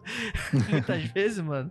Às vezes não- a gente faz um carinho que pega na barriga, o bicho não gosta, dá uma unhada. É, cachorro é mais difícil, né? Cachorro só com, às vezes, com doença ou com um histórico já pregresso de maus tratos. Ou, ou então, tipo, essa- é, raças que, que tem problema no- na cabeça e tal. Mas tirando isso, é, é raro, né? Eu, eu não gosto muito de ficar ah, fazendo propaganda de trabalho voluntário que eu faço, mas eu passei dois anos fazendo trabalho voluntário com um lugar de resgate de cachorro em um campus da faculdade, né, onde eu trabalhava. Muito pela questão da galera que começava a fazer faculdade, faculdade há quatro anos, comprava um filhotinho, o filhotinho crescia, a pessoa se formava, tinha que ir embora do campus, não sabia o que fazer com o filhotinho, porque estava se mudando para alguma cidade, um lugar longe, deixava lá no abrigo. Uma coisa que a gente começou a perceber, assim, é que, cara, cachorro morde. Tipo, você tem que ensinar o cachorro a não morder. E, e você tem que dar afeto, tem que dar carinho e tal, mas tem cachorro que ele simplesmente morde, não é nem, às vezes não é nem maus tratos, assim, não é que o cachorro é mal, que o cachorro é ruim, mas é porque cachorro morde, cara. Às vezes você tá brincando com ele, ele acha que tua mão é brinquedo, ele morde mais forte. Não é que ele quer te machucar, sacou? É que a parada dele é essa. É.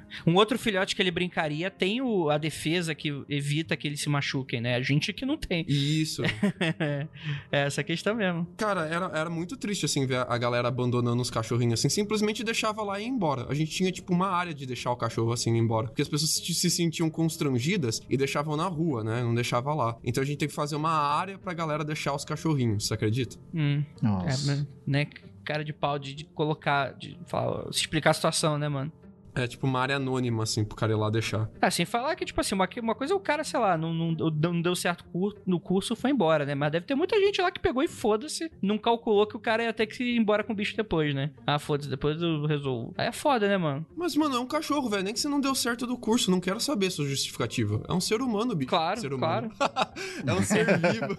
Olha, eu falando ser humano. É um ser vivo, bicho. Você tem que pensar que ele vai, vai ter uma vida também. Você tem que ter isso na sua cabeça, sabe? Uhum. Sim, cara. A minha irmã, ela trabalha também numa ONG de resgate de gato. E agora, na quarentena, subiu muito a quantidade de adoção. E um medo que esse pessoal da, da, da ONG tem é de depois devolver to, tudo, né? Eles vão, É. ah, passou porque a galera tá se sentindo sozinha e tal. Ou abandona ou devolve. Isso é uma merda, cara. Se você não acha que você vai ficar com o animal, nem pega, né? Nem pega.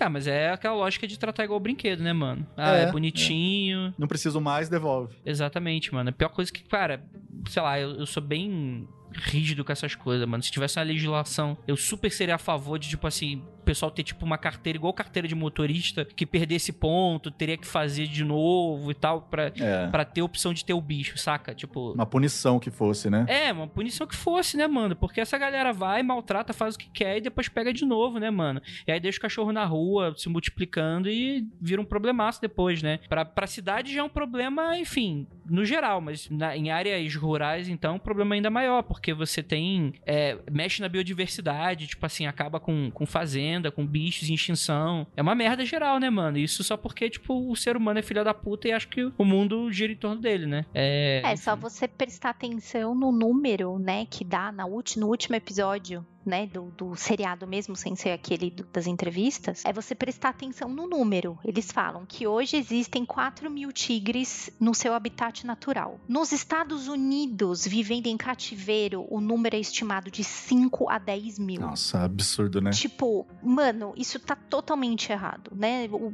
Andrei já disse, esse bicho não é, não é domesticável, cara. E, e, e eu vou falar pra você que esse assistir esse, eu, eu tô vindo numa numa vibe assim de prestar mais atenção em coisa de bicho e tal há um bom tempo, mas assistir a esse seriado agora me, me fala muito sobre o que, que a gente tá catando e, e enfiando dentro das nossas casas e, e- e humanizando, sabe? Querendo que se comporte do jeito que a gente quer ou se comporte igual os bichinhos no desenho da Disney, né? Que, ai, vai me ajudar a arrumar a cama, vem uns passarinhos de manhã, pi, pi, pi, pi, pi. olha, vai me ajudar a arrumar, sabe? É, é muito louco, velho. É a Cinderela que pega o passarinho e faz usa o passarinho pra marcar a torta com o pezinho do passarinho? Não, é a Branca de Neve. Que é a Branca de Neve, Branca né? de Neve. É o Branca de passarinho Neve. sujo, todo cagado, mano.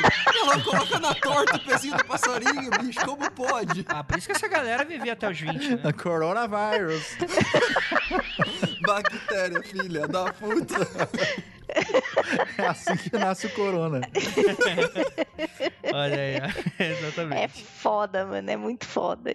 Eu acho que falou a gente faltar um pouquinho do, do sistema de abuso de gente da Carol. Porque o Doc usa um- uma pegada um pouco religiosa, um pouco mística ali com, com o budismo dele, misturado com o trabalho ali no zoológico de missão. O, o Joe usa muito as drogas, o fato da pessoa não ter pra onde ir, a- ela totalmente à margem da sociedade, né? Muito ex-presidiário, né? É ex-presidiário, ex-viciado, e não- a pessoa não tem mesmo o que fazer ou pra onde ir, tá, tá ali perdida na vida. e encontra nele uma salvação e é mesmo aguentando a porrinhação dele, que todo mundo pelo jeito odiava a porrinhação dele o dia inteiro, né? Mas tem a esquema da Carol. E o esquema da Carol é um esquema que ele é perverso por razões diferentes dos outros dois. O esquema dela é que funciona assim. Tem muita gente aqui nos Estados Unidos que trabalha muito tempo na mesma empresa, fazendo a mesma coisa, e tem um currículo que parece vazio. Não porque a pessoa não aprendeu, não trabalhou, não seja capaz, mas de escrever linhas no currículo mesmo parece vazio. De uns tempos para cá, de uns 20 anos para cá, surgiu uma onda das pessoas encherem currículo com trabalho voluntário. E, e, o que é até bacana, porque levou muita gente a fazer trabalho voluntário que não fazia antes, né? Ah, especialmente com ah, banco de doação de comida, doação de sangue, doação de roupa. Então a pessoa vai lá, trabalha, sei lá, uma vez por mês de trabalho trabalho voluntário no final de semana que ela tenha disponível, passa uma tarde lá fazendo trabalho voluntário e daí ela coloca no currículo dela. Tá, tá aí tudo bem, legal. Não, não tô assim questionando ela colocar no currículo dela.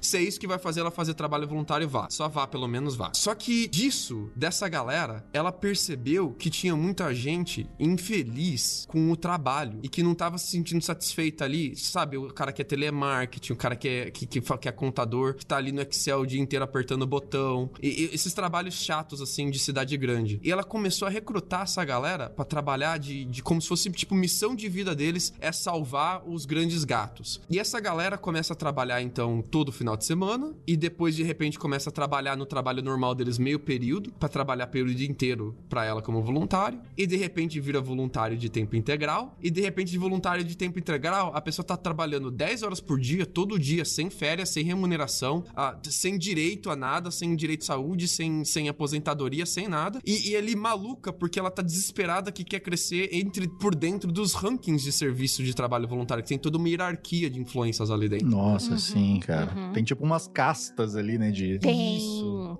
de acordo com a cor da camiseta e tal coisa. E ela fala que tem uns que ela nem conhece, que ela nem sabe É, ela são. faz, é, ela faz questão de falar, nossa, é, é, realmente, né? Já vi sua cara algumas vezes por aqui. Tipo, isso para mim mostra, depõe muito mais contra ela do que a favor, porque tipo, caralho, se você tá cuidando mesmo dos bichos como você diz que cuida, não só administra, porque várias vezes ela fala que ela vai lá, ela põe a mão na massa, ela cuida dos tigres e blá blá Você deveria conhecer com quem você trabalha, filha. É. Na moral.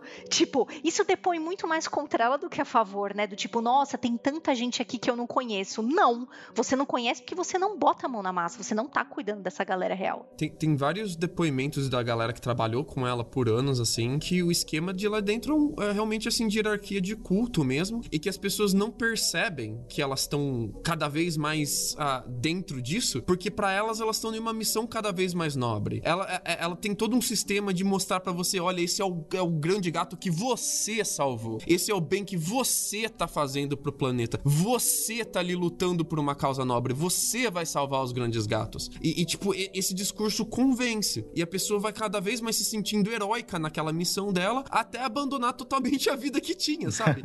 E tipo, isso, isso não é um, um trabalho voluntário sustentável. Você não vai, sabe? Ainda bem que tem gente que tem o privilégio de ter dinheiro, de ter ajuda familiar e tal, de poder ajudar em causas desse tipo. Ainda bem que tem. Mas nem todo mundo que tá lá são essas pessoas com esses privilégios. E esse sistema não tá lá pra, pra sabe, encontrar pessoas com privilégios para fazer isso de forma sustentável. Não. Ele tá lá para fazer a galera trabalhar sem benefício. É para isso que serve o sistema dela. Então, tipo, é, é, muito perverso isso, né, cara? Enquanto ela cobra ingresso, né? Pra galera entrar lá. Caríssimo, inclusive. Caríssimo, é. 600 conto pra fazer o tour dela, bicho. Nossa, Pra ver os tigres, os leãozinhos, tudo magrinho ali, tadinho, que já estão já na né? 600 dólares dá praticamente 2 bilhões e meio de reais. é, agora, às 21h26, às 21h30 fica mais caro.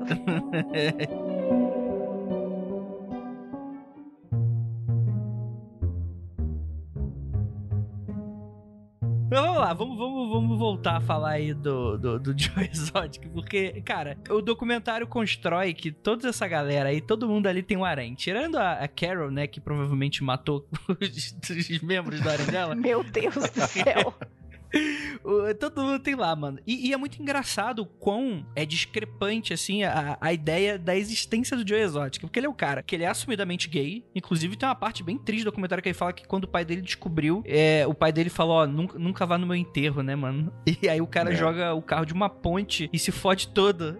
Caralho, bicho. E o cara fala com uma naturalidade. E aí fala: Não, eu sou eu sou gay, mas eu sou a favor das- do armamento e, enfim, me casei com duas pessoas ao mesmo tempo. E é isso aí, mano. E só nesse esquema de pegar pessoas que são super, enfim, problemáticas com o uso de drogas, provavelmente eram, no mínimo, bissexuais, mas a, a desconfiança que eram héteros mesmo, só estavam ali pelo lance do- da droga. Sugar Daddy, cara. E uma coisa importante, Andrei. Eles eram sempre todos muito novos. Uhum. Eram meninos muito novos. Tanto que numa entrevista com aquele mano que é, liderou a campanha política dele, né? Que foi o marqueteiro dele. O marqueteiro, e- eles perguntam, né? Ah, o Joe deu em cima de você em algum momento? Ele fez assim: não, porque eu não tenho os pré-requisitos. Eu não sou jovem e nem sou burro. E mandou essa. Young and Dumb. Ele, ele chama Young and dumb. Joe Likes Young and Dumb.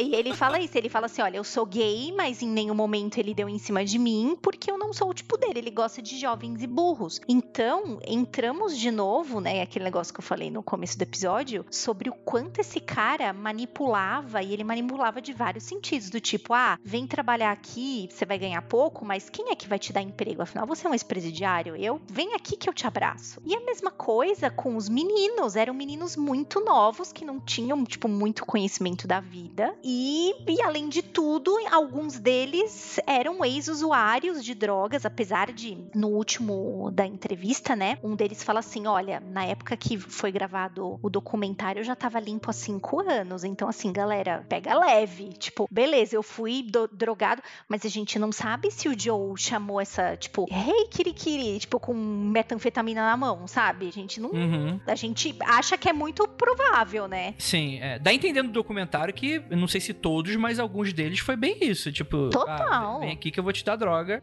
Ah, sim. Com o menininho lá com o Travis, foi muito isso, né? Ele que abastecia, o Joe que abastecia a- o arsenal de drogas dele. Cara, eu fico impressionado como essa galera tem filmagem, mano. É, foi o Travis que se matou? foi. Foi, foi na Travis. frente do. Mano, que tipo assim, é a parada, tipo, super. Ok, super triste e tal, mas como rolou foi tão bizarro que chega até a ser tipo aquele, aquela coisa do traje cômico, mano. Tem a filmagem de câmera de segurança e tu vê o, o menininho que tava cuidando da campanha dele ali trabalhando, ah, de repente ele vira, olha assim, meio que abre a boca e de repente, tipo, você vê o clarão assim na filmagem, não, não dá pra ver o ato em si, mas você vê pela reação desse, desse, outro, de- desse outro cara. E, tipo, ele coloca a mão na boca, tipo, igual aquela, o quadro do grito, saca? Tipo, É, ele fica, né? Sim. é, é, que fala, caralho, mano, o que que tá acontecendo? O cara foi fazer uma brincadeira com uma arma de fogo, de apontar pra cabeça e puxar o gatilho. E, cara, assim, não é questão de ser contra ou a favor o porte de armas nem nada disso, mas eu tenho amigos americanos aqui que adoram armas. Colecionam Beretta, colecionam Glock, colecionam várias marcas. E essa galera que adora arma, eles tratam as armas com respeito, assim, inacreditável, sabe? Tem mais respeito pela arma do que pela mãe, sabe? Põe na caixinha bonitinho, tem toda a forma certinha de manusear ela, tem toda a, a forma de segurança. Só usa ela apontada pro alvo, no lugar de tiro de stand, nunca tirar ela da caixinha quando, quando não é o tiro de stand. Sabe, tem toda uma técnica, toda uma forma de você tratar a arma para que esse tipo de coisa não aconteça. Porque a arma é uma ferramenta feita para matar o mais rápido e prático e simples possível. É isso que é feita a arma. Ela é feita pra, pum, você puxou o gatilho e matou alguém. A real é essa. E o cara tá fazendo uma brincadeira com essa ferramenta. É. Ele andava, tem um- alguns takes, né? Porque quando isso aconteceu no seriado, tá? No seriado, no documentário e eu, e eu vi, Parece um seriado. É, né? parece um seriado, desculpa, gente, porque é tão absurda a história. Eu achei que ele, porque ele já tava, tipo, dando um- nos últimos dias que ele tava meio fora da casinha, a galera meio que falava. Pra É. mim, a, a primeira impressão que ficou foi ele se matou, porque ele não queria mais aquilo. E Ele, ele. tava infeliz, né? Ele, Ele falava. tava infeliz, é, né? Então, assim, e aí mostra vários takes dele, tipo, andando de quadriciclo, atirando pra cima. Todo mundo naquele lugar era meio doido com arma, né? Tipo, Que saudável, não? atirava pra cima. Tipo, tem um- uma cena que eu fiquei muito chocada, gente. Eu até falei, será que sou eu que fiquei chocada? E, e ninguém mais, ou as pessoas estão rindo mesmo com isso. Que ele fala assim: ai, olha lá a minha sogra, eu vou matar minha sogra. E pá, e dá um tiro muito perto da sogra e todo mundo tá rindo. Eu falei, velho, como assim? É bizarro, cara. Como assim? Tudo é dito tanto de cara limpa, né, mano? Que é, às vezes até parece normalizar algumas paradas que são só absurdas, né? Só tipo, mano, tipo, eu não gostaria desse cara no meu círculo de amizade nem fudendo. E tipo, e se provavelmente um amigo meu tivesse um amigo desse, eu falava, cara, se tu chamar esse cara, não me chama não. Na moral, assim. Tem uma porrada de amigo para não te apresentar, então, André. não, mas você tá falando que os seus amigos tratam com respeito e só usam as armas quando querem praticar tirar o alvo. Eu acho que o problema é que nem aquele vídeo que tem aqui dos caras ouvindo sofrência no interior, aí um deles tira a arma de trás da, da calça e atira pra janela para fora. Porra, é essa, mano? Isso, desculpa, isso não é normal. Na moral. Na, na, vida dessa galera, assim, a, a, arma é tão, tão faz parte, tipo uma caneta, assim, é tão parte da vida deles. Vou contar uma história pra vocês. História de crueldade com animal. Ai, meu Deus. Eu, namo, eu namorei por, por um tempinho, um tempão, vai, mais de três anos, uma americana. E o vô dela era fazendeiro uh, em Illinois, aqui no Corn Belt. Ó, oh, que perigo cinturão do milho. Nossa. E eu tava sentado assim na, na varandinha, assim, na, da parte de trás da casa do, da avó dele, conversando com ele. A gente tava tomando um chazinho, assim, e aquele chá gelado de filme americano mesmo, aquela bem cena, bem clássica, assim. E lá na puta que pariu, bem lá longe, tinha uma pilha de milho velho jogada, uma pilha bem grande, assim, de uns dois metros de altura. E eu perguntei qual era daquela pilha. E ele falou: Ah, fica aqui conversando comigo mais uma hora, duas horas, que a hora que o sol começar a se pôr, eu mostro para você. Eu falei, uai, o que será que é? Então fiquei lá conversando. É pra comer cu de curioso, ele mandou. Vira aí. Aí, assim, quando o sol começou a se pôr, saiu um veado do meio da mata que tem atrás, assim, da propriedade dele e começou a fuçar ali na, na, na pilha. E o veado começou a lamber ali o milho, ali longe. Eu não tava vendo direito o que, que o veado tava fazendo, porque ficava muito longe. Mas a pilha ali era para atrair o veado. Aí, o que, que ele fez? Ele pegou a arma que ele tinha, olhou assim dentro do visor, assim na arma, mirou, mirou, mirou, mirou, pá! Catei o jantar de amanhã. E é isso. Tipo, esses caras estão acostumados a manusear a arma. Mas aí fica a pergunta: ele realmente fez isso como jantar ou não? Fez, fez, fez, fez. Tipo, ele faz parte como jantar, aí a, a carcaça, as partes que ele não usa. Tem todo um esquema. Ele, tipo, ele, ele caça faz muito, muito, muito tempo, caçou a vida inteira. Então ele sabe onde que ele tem que levar o resto do corpo, o que que acontece com o corpo e tal. Ele, uhum. eles, às vezes, ele mantém a, a parte da cabeça e dá pra um taxidermista e vende pro taxidermista. Mas normalmente ele só tira a parte da carne mesmo e tem, tem, tem um lugar lugar certo que para você dispor do corpo e vender o resto da carcaça e tal, lá onde, onde, perto de onde eles moram. Mas aquilo virou a janta do dia seguinte. No dia seguinte ele me serviu carne de viado que ele caçou, enquanto eu tava sentado ali do, lado dele. E eu fiquei aterrorizado, que tipo, pra isso, é, pra ele, isso é sábado à tarde, sacou? Foda-se.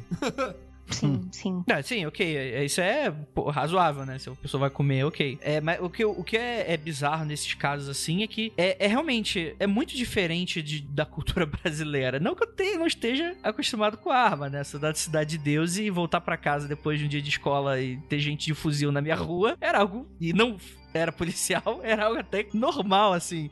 Mas o que eu acho bizarro é um pouco dessa coisa do, do ostentar a parada, saca? No, no code. O manuseio, o manuseio também, né? Como se fosse qualquer coisa, assim, os caras dando tiro pro alto, como se tivesse, sei lá, da, a, tocando música alta na caixa de fone, sabe? Exato, exato, né? Pra gente, pra gente é, é muito bizarro, né? E aí você tem toda essa história dele com esse aranha dele maluco dele. E, cara, e é muito engraçado, porque os caras que ele pega, mano, dá, dá uns alguns anos assim, eles estão fugindo com a garota do, do, do, do parque, do né, próprio cara? zoológico, né? Do... É muito doido, né, mano? Não tem gente certa das ideias ali, mano. Não tem como. Não. Não tem não. Os únicos, foi como o Daniel disse, os únicos certos são os bichos, cara. Não tem nenhum ser humano certo. Mano, eu morri muito de rir com o, o gordinho do, do, que cuida da campanha dele, que ele falou: Ah, eu sou meio. Como é que ele falou? Não é liberal, é o. Eu sou libertário. Mas aí chegou chegou os, os homens aqui, aí eu fiquei com medo. Aí eu, aí eu abri o jogo.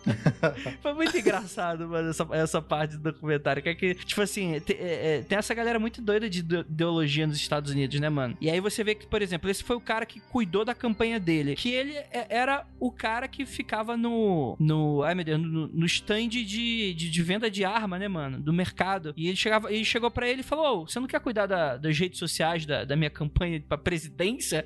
E o cara aceitou. O cara que vendia bala pra ele virou gerente de campanha, cara.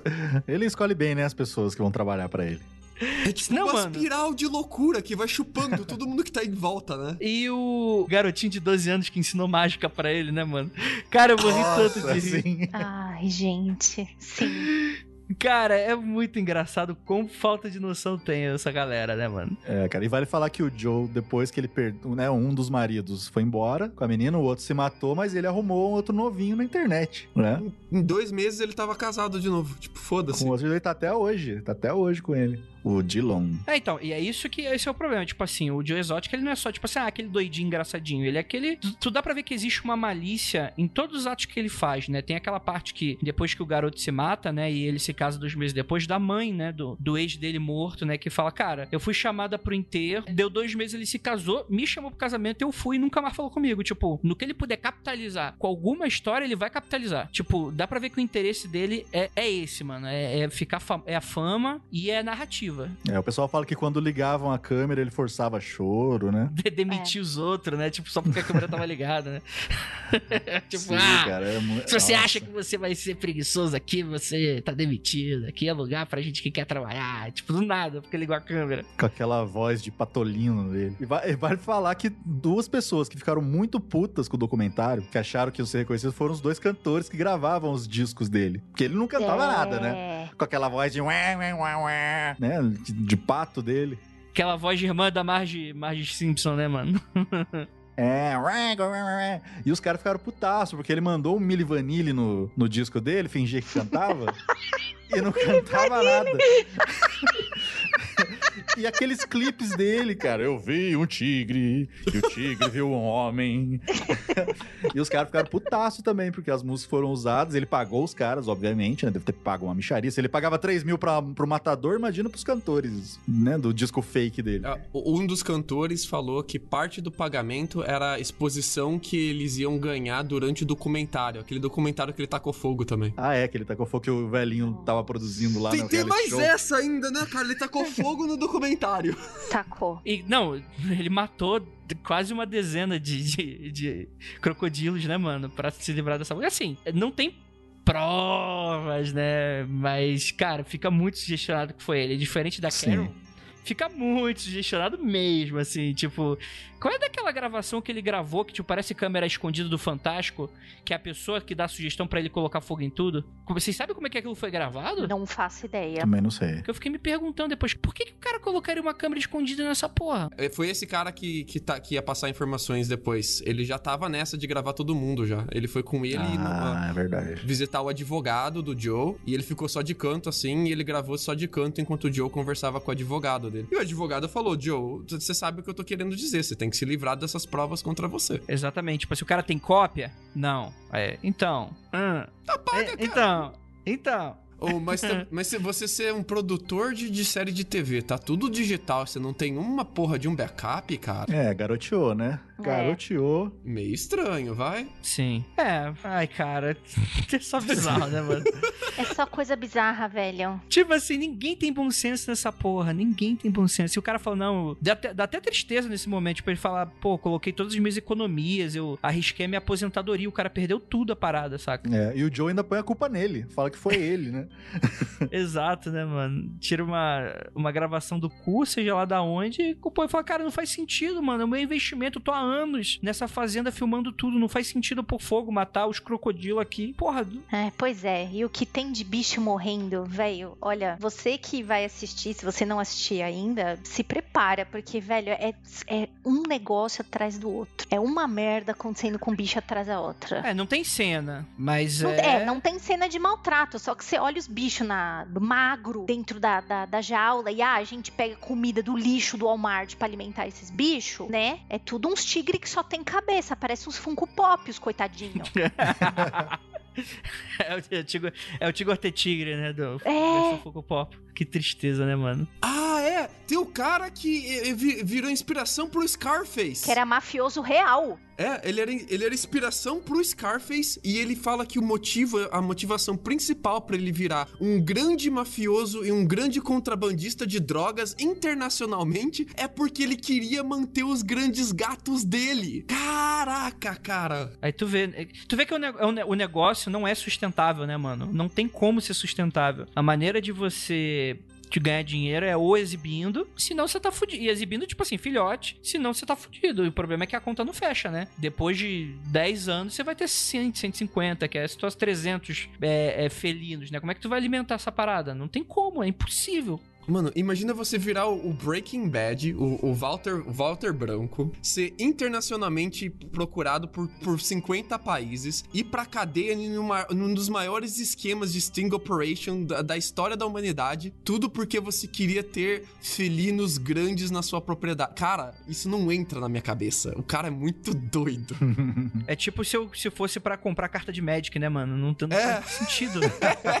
Vou vender droga para comprar droga. Não faz sentido. É muito doido, mano. Saca? Tipo, não dá para vender, tipo, dá pra alguma ONG, né? Voltar pra. Não, tipo, vou manter a parada. E tu vê que realmente, né? O documentário deixa muito a entender que essas pessoas elas têm uma fixação quase sexual com esses bichos, né, cara?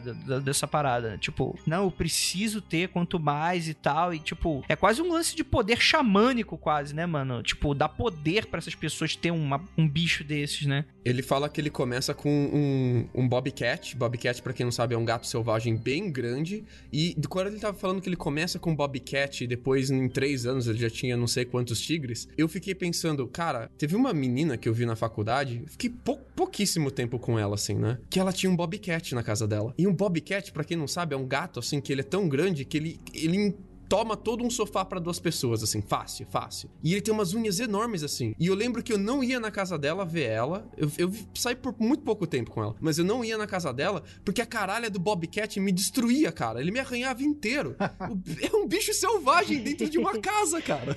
É. É tipo uma jaguatirica em casa, né, mano? Vai comer todas as capivaras lá de Piracicaba. oh, tadinhos. A gente falou do, da campanha presidencial, né? Que depois virou de governador, né? Que depois virou de governador. Ele chegou a ter 19% na campanha dele de governador na hora da contagem dos votos. E o cara que pegou segundo lugar de governador ficou muito puto porque ele roubou muito uh, os votos desse cara. E esse cara tinha uma chance muito grande de pegar primeiro lugar. Mas como o, o Joe roubou 19% dos votos, tudo dele, ele pegou segundo lugar e não virou governador. Nossa influenciou total, hein? O cara perdeu a eleição porque o Joey tava concorrendo e pegou em terceiro. Eu fico imaginando mesmo a galera puta, né, mano? Aí depois tem ele preso, né? Que é meio que o fim do documentário, né? Que ele acho que ele tá até hoje, certo? Tá, ele, ele tá preso até hoje. Ele pegou 22 anos de cadeia. A grande luta dele agora é para ter mais acesso. Ele tem pouco acesso, mas é para ele ter mais acesso à internet na cadeia, porque ele tá comandando uma legião de fãs dele que tá controlando as, as redes sociais dele. Inclusive, ele tá fazendo muito dinheiro com a AdSense no Facebook, viu? Muito dinheiro, muito. E ele entrou com uma ação também, uma ação judicial contra o departamento de investigação, que é o departamento do interior que pegou ele, quanto aquela promotora também, aquela loirinha, e os outros investigadores que pegou ele, uma ação ah, no valor de 93 milhões de dólares em indenização que ele tá aí lutando. E a maior, a maior luta dele mesmo é para chamar a atenção do Trump, porque tem uma tradição aqui nos Estados Unidos que o presidente dos Estados Unidos pode dar o que eles chamam de perdão presidencial. Ah, não. Hum, meu Deus. Que é você simplesmente ir lá e perdoa alguém que tá condenado e, tipo, acabou, é isso. Tem um poder de veto acima dos juízes, assim. Ele vai lá e, pum, perdão, tá solto. E, tipo, os presidentes usavam isso uma vez por mandato só, e era normalmente para corrigir, entre aspas, uma grande injustiça, assim. O Trump, eu acho que ele já usou duas vezes. Ele é o que mais usou no, no mandato até agora. Nossa, e perguntaram para ele, né, nessas coletivas infinitas que ele dá agora de Covid, se ele daria o perdão. Ele falou: Ah, não sei, meu filho me, me contou desse caso, vou analisar. É. Não duvidaria, cara. Não duvidaria. Seria um puta plot twist nessa história. E esse, esse dinheirão que eles estão fazendo em cima do Facebook, eles estão torrando tudo em campanha publicitária contra Carol Baskin e para chamar a atenção do Trump. Porque é, é, tipo o tipo de teoria da conspiração que o, o, Trump ia adorar comentar. Ele ia adorar essa parada se ele fisga ele, né? Então eles estão ali maluco. Porque, tipo, cara, imagina a sua chance de salvação é chamar a atenção do presidente do país para te dar um perdão presidencial. Olha o nível de coisa que eles estão tentando, cara. Pois é, né? Tipo, zero bom senso.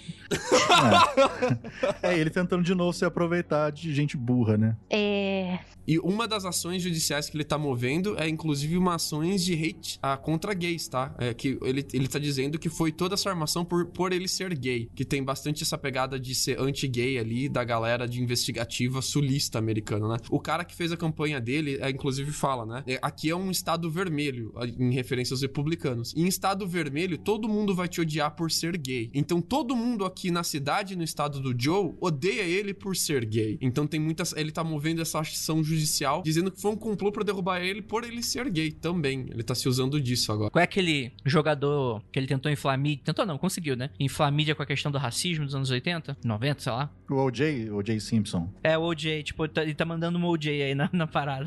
tá, é. é, que pode contra o cara porque ele ser gay, com toda certeza tem, né, mano? Mas não apaga que o cara é um, é um idiota, né? Um, um criminoso. É, exatamente. A Juliana resumiu muito bem. É tipo um seriado que simplesmente ninguém tá certo ali, cara. Tá todo mundo em vários níveis de errado. Não tem certeza de. Não tem. Eu só fico com dó dos bichos, velho. Eu só olho pros bichos e fico com dó dos, dos mini crack ali, dos bichinhos que só tem cabeça, de tão magrinho. ai, gente, ai, é um pecado, É, velho. O, o zoológico dele não, não tá mais aberto, né? Fechou. O do Joe mesmo fechou. O do, do- de todo de outra galera tá tudo aberto, né? O Jeff lá falou que vai abrir, quando terminar a quarentena, vai abrir um outro. O do Doc, com certeza, vai continuar aberto e bombando, né? E o, e o mesmo o lance lá do santuário da, da Carol vai ficar aberto, né? Não vai fechar aquela porra. O do Doc teve invasão policial, viu? Eles chegaram ir lá dar uma revirada na- na no, no lugar dele, mas eles não encontraram nada que incriminassem o cara, né? É porque ele não é o otário que deu o Joe que fica gravando ele mesmo admitindo o crime, né? É, foda. Ele é o Joe com inteligência, né? É, não adianta, tem que passar a legislação e regulamentar a parada federalmente, né? Não tem como, né? Porque realmente, tipo, o cara vai, enterra o tigre e acabou, né, mano? Se tu não sabe onde é que tá a parada, tu não tem um mandado e saber especificamente alguém fizer uma denúncia anônima, não tem como, né, mano? E como o cara tem uma seita, sair uma denúncia anônima dessa porra é praticamente impossível, né? É, pois é, cara. E pra você ver, o cara era tão, abre aspas, tão querido que a galera que trabalhou com ele foi tudo depor contra ele, né? Esse Exato. detalhe. Mostra os caras lá, o cara da perna mecânica indo lá. Você vai depor a favor, Joe? Não, vou depor contra. Não, e pior que dá muito a entender que eles iam depor a favor, e depois quando colocavam, faziam perguntas, mudavam, né? Falava, não, não, o cara era merda, um merda mesmo. Ninguém respeitava ele lá, não. Tipo, caralho. O loirinho que parece o salsicha do Scooby-Doo falando: Ah, não, ele tem que apodrecer mesmo na cadeia. Fuck Joe, fuck Joe, fuck Joe. Não, e pior que eu acho que ele fala que, tipo, não, eu acho que foi armado mesmo, mas você acha que ele tem que aparecer? Não, eu acho sim, tipo, tem que se fuder mesmo, o cara é mó otário. é, porra, Vamos cara, aproveitar essa chance aí. É. Tu via que a galera não gostava dele mesmo, né, mano? Que o cara era muito noiado. É, pós, pós-documentário, tem mais alguma notícia de coisa que saiu aí sobre isso? Porque a galera, dos Estados Unidos a galera ficou, ficou piradona mesmo, né? Tem essa parada de que vão fazer o filme agora. Putz, tem isso. E tem a da investigação do marido, do ex-marido da Carol também, que a galera quer continuar a investigação, vai reabrir. Deve demorar pra sair alguma coisa disso, né, mano? Tem isso, tem também que descobriram num passado remoto que o Joe Exotic também tentou se envolver é, no, na WW, WW é, World, não sei o que lá, Wrestling, é, como é que é o, a sigla? WWE, não acredito, ele tem a cara deles fazer WWE. Ele, Total, ele, total. ele se envolveu no tal do wrestling, ele que an- primeiro pelo que eu li, assim, isso eu li bastante por cima, tá, gente? Talvez eu esteja errada ou esteja trazendo informações pela metade. Mas primeiro ele queria ele se envolver, ele lutar, mas ele começou a meio que tipo, ah, você quer entrar com o meu tigre pra- pra você lutar? Porque tem toda aquela Nossa. encenação, tal, né? Nossa. Então ele meio Senhora. que tá envolvido com isso também. E eu vou deixar, inclusive, eu até o Andrei, já vou mandar pra você aqui no, no Skype pra não esquecer. Eu vou deixar um link aqui que um artista fez as cartas do tarô como se cada personagem do Máfia dos Tigres fosse uma carta do tarô. Ah, não, mano. Nossa. E é, e é magnífico, porque a carta do diabo é o Doc Antle, é o diabo. E aí, amarrado embaixo, tem as meninas com roupa de tigre peitudíssimas. E embaixo também tem um monte de tigrinho filhote amarrado. Mano, vejam este, este link, porque é muito Caralho. foda. Nossa, tem um cara do jet ski. Sim, Sim. Não, tipo, olhando o bagulho aqui faz todo sentido. Se você entende um pouquinho, cara, vai fazer muito sentido. É o kit de meme de tudo que vir- viraliza. É ter carta de tarô, versão princesa da Disney e versão Pokémon, né? Por- Exato. A carta, a carta dos amantes é o Joe Exotic e o Travis, e o anjo em cima que abençoa é o, o outro marido dele, o John Finlay. Então, tipo, vejam o, o, o link porque é muito foda. A torre é o Jeff Lowe, cara. Sim. Que sensacional, mano. É sensacional, cara. É muito bem feito. Caralho, mano. Essa do The Lovers é muito boa, cara. A The Lovers é uma das melhores, cara. Eu acho que pra mim a- a- o Diabo e, o- e os Amantes são as melhores. Imagina o John Cena amassando o Joe Exotic no... no meio de um episódio de WWE, cara. Que maluquice. Ah, e se vocês quiserem ler, tipo, o, o Dani, aqui, ó, tem a- um pouquinho mais sobre o, o wrestling career, quando ele tentou colocar pessoas lá, colocar tigres e fornecer tigres para os lutadores e. Cara, imagina. Sim. Nossa, o cara entrar com um tigre, né? Vai Meu dar Deus, certo, amiguinho. Vai lá, vai dar certo. Não, deve ser só pra exibição antes de entrar no ringue, não é Não, possível, pra exibição. Sim, sim, pra exibição, pro cara Ah, entrar, sim, sim. tipo, aquele teatro in- in- inicial, né? Que Sim. o cara en- entra na moto e tal. E aí seria, tipo, você entrar com vários tigres e tudo mais. Putz, Sim. imagina um cara vestido de He-Man, montado no tigre, assim. Ia ser foda, cara. Ia ser. Cara, ele, ele, ele montou o ringue no zoológico e ele queria que a galera das as super estrelas lá do WWE fossem no ringue dele e o Charlie Hans foi lá, cara. Puta que pariu, ele tentou mesmo fazer tipo WWE versão low, low budget com tigres. WW Exotic. WWE Exotic! Caralho, mano. Errado sou eu Exatamente. estar gravando isso. então é isso, gente. Gostaria muito de agradecer a participação de todos vocês que estão aí ao vivaço. Para vocês, meus queridos ouvintes do podcast. Daniel Baia, você tem um Jabex pra fazer? Cara, eu agradeço muito o convite. Essa, esse documentário realmente é, mexeu comigo. Eu matei ele em dois dias, cara. E eu não sou disso. Olha que coisa. Eu tô lá toda terça-feira no decreptus.com. Podcast de vacilo e outras coisas pra você toda semana. Inclusive, eu fiquei impressionado que não teve episódio de Tiger King lá. Que isso é muita cara de É, vocês. né? Mas só eu assisti, cara. Aí, não- aí não dava. Mas compensação, a gente fez um assistindo Cats. Eu vi, cara, eu tô Ah. muito. Eu vou assistir o filme primeiro, porque eu quero muito ouvir esse Decréptos. muito. Eu não tinha tido coragem de ver o filme, porque todo mundo falou pra mim que puta merda. Mas eu vou- só por causa do Decréptos eu vou ver o filme. Eu reitero que puta merda. ah, quer fazer um jabá aí, Lucas? Ah, teve um- uns ouvintes que vieram falar pra mim que eu sou o, o participante mais pobrezinho em questão de rede social, porque eu sou o que tem menos seguidores no Twitter. Então eu vou estender aqui o convite pra galera que quiser me seguir lá no Twitter, arroba lucas, underline o, underline fofo. Vamos ver se eu deixo de ser o, o- o participante com menos gente, ma- menos gostado em quesito de redes sociais do mundo freak. Como que vocês não seguem o Lucas, mano? Cadê o Balaminute Lovers? Cadê o hashtag Balaminute Lovers? Nossa, nem levanta, puta merda. A vergonha Vou levantar sim. Vou levantar Eu não sim. consigo nem falar que eu sou podcaster, que me dá vergonha disso. Espero que pelo pode isso, não pelo mundo freak. Exatamente. Ai, meu Deus do céu. Então é isso, gente. Eu gostaria de agradecer muitíssimo a todo mundo que ficou até aqui, escutando essa loucurada. E é aquilo, não olhe para trás, não faça a mínima ideia do porquê. Porque, sei lá, vai ter o Joe Exotic sem camisa. Vai ter o Joe Exotic de tanguinha de tigre rebolando pra você e falando: sabe aquele cadeado ali na parede? Eu boto na cabeça do meu pau. Que isso?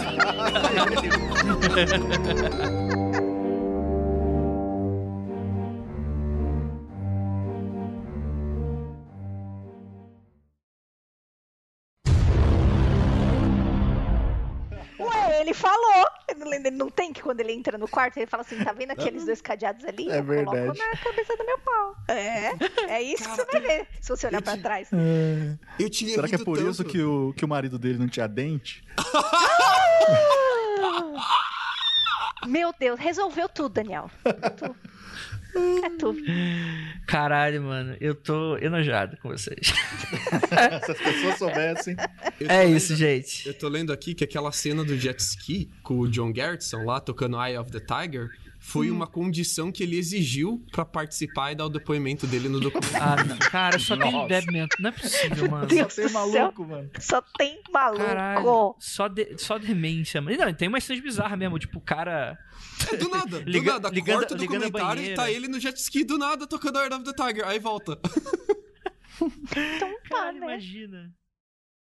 mundofreak.com.br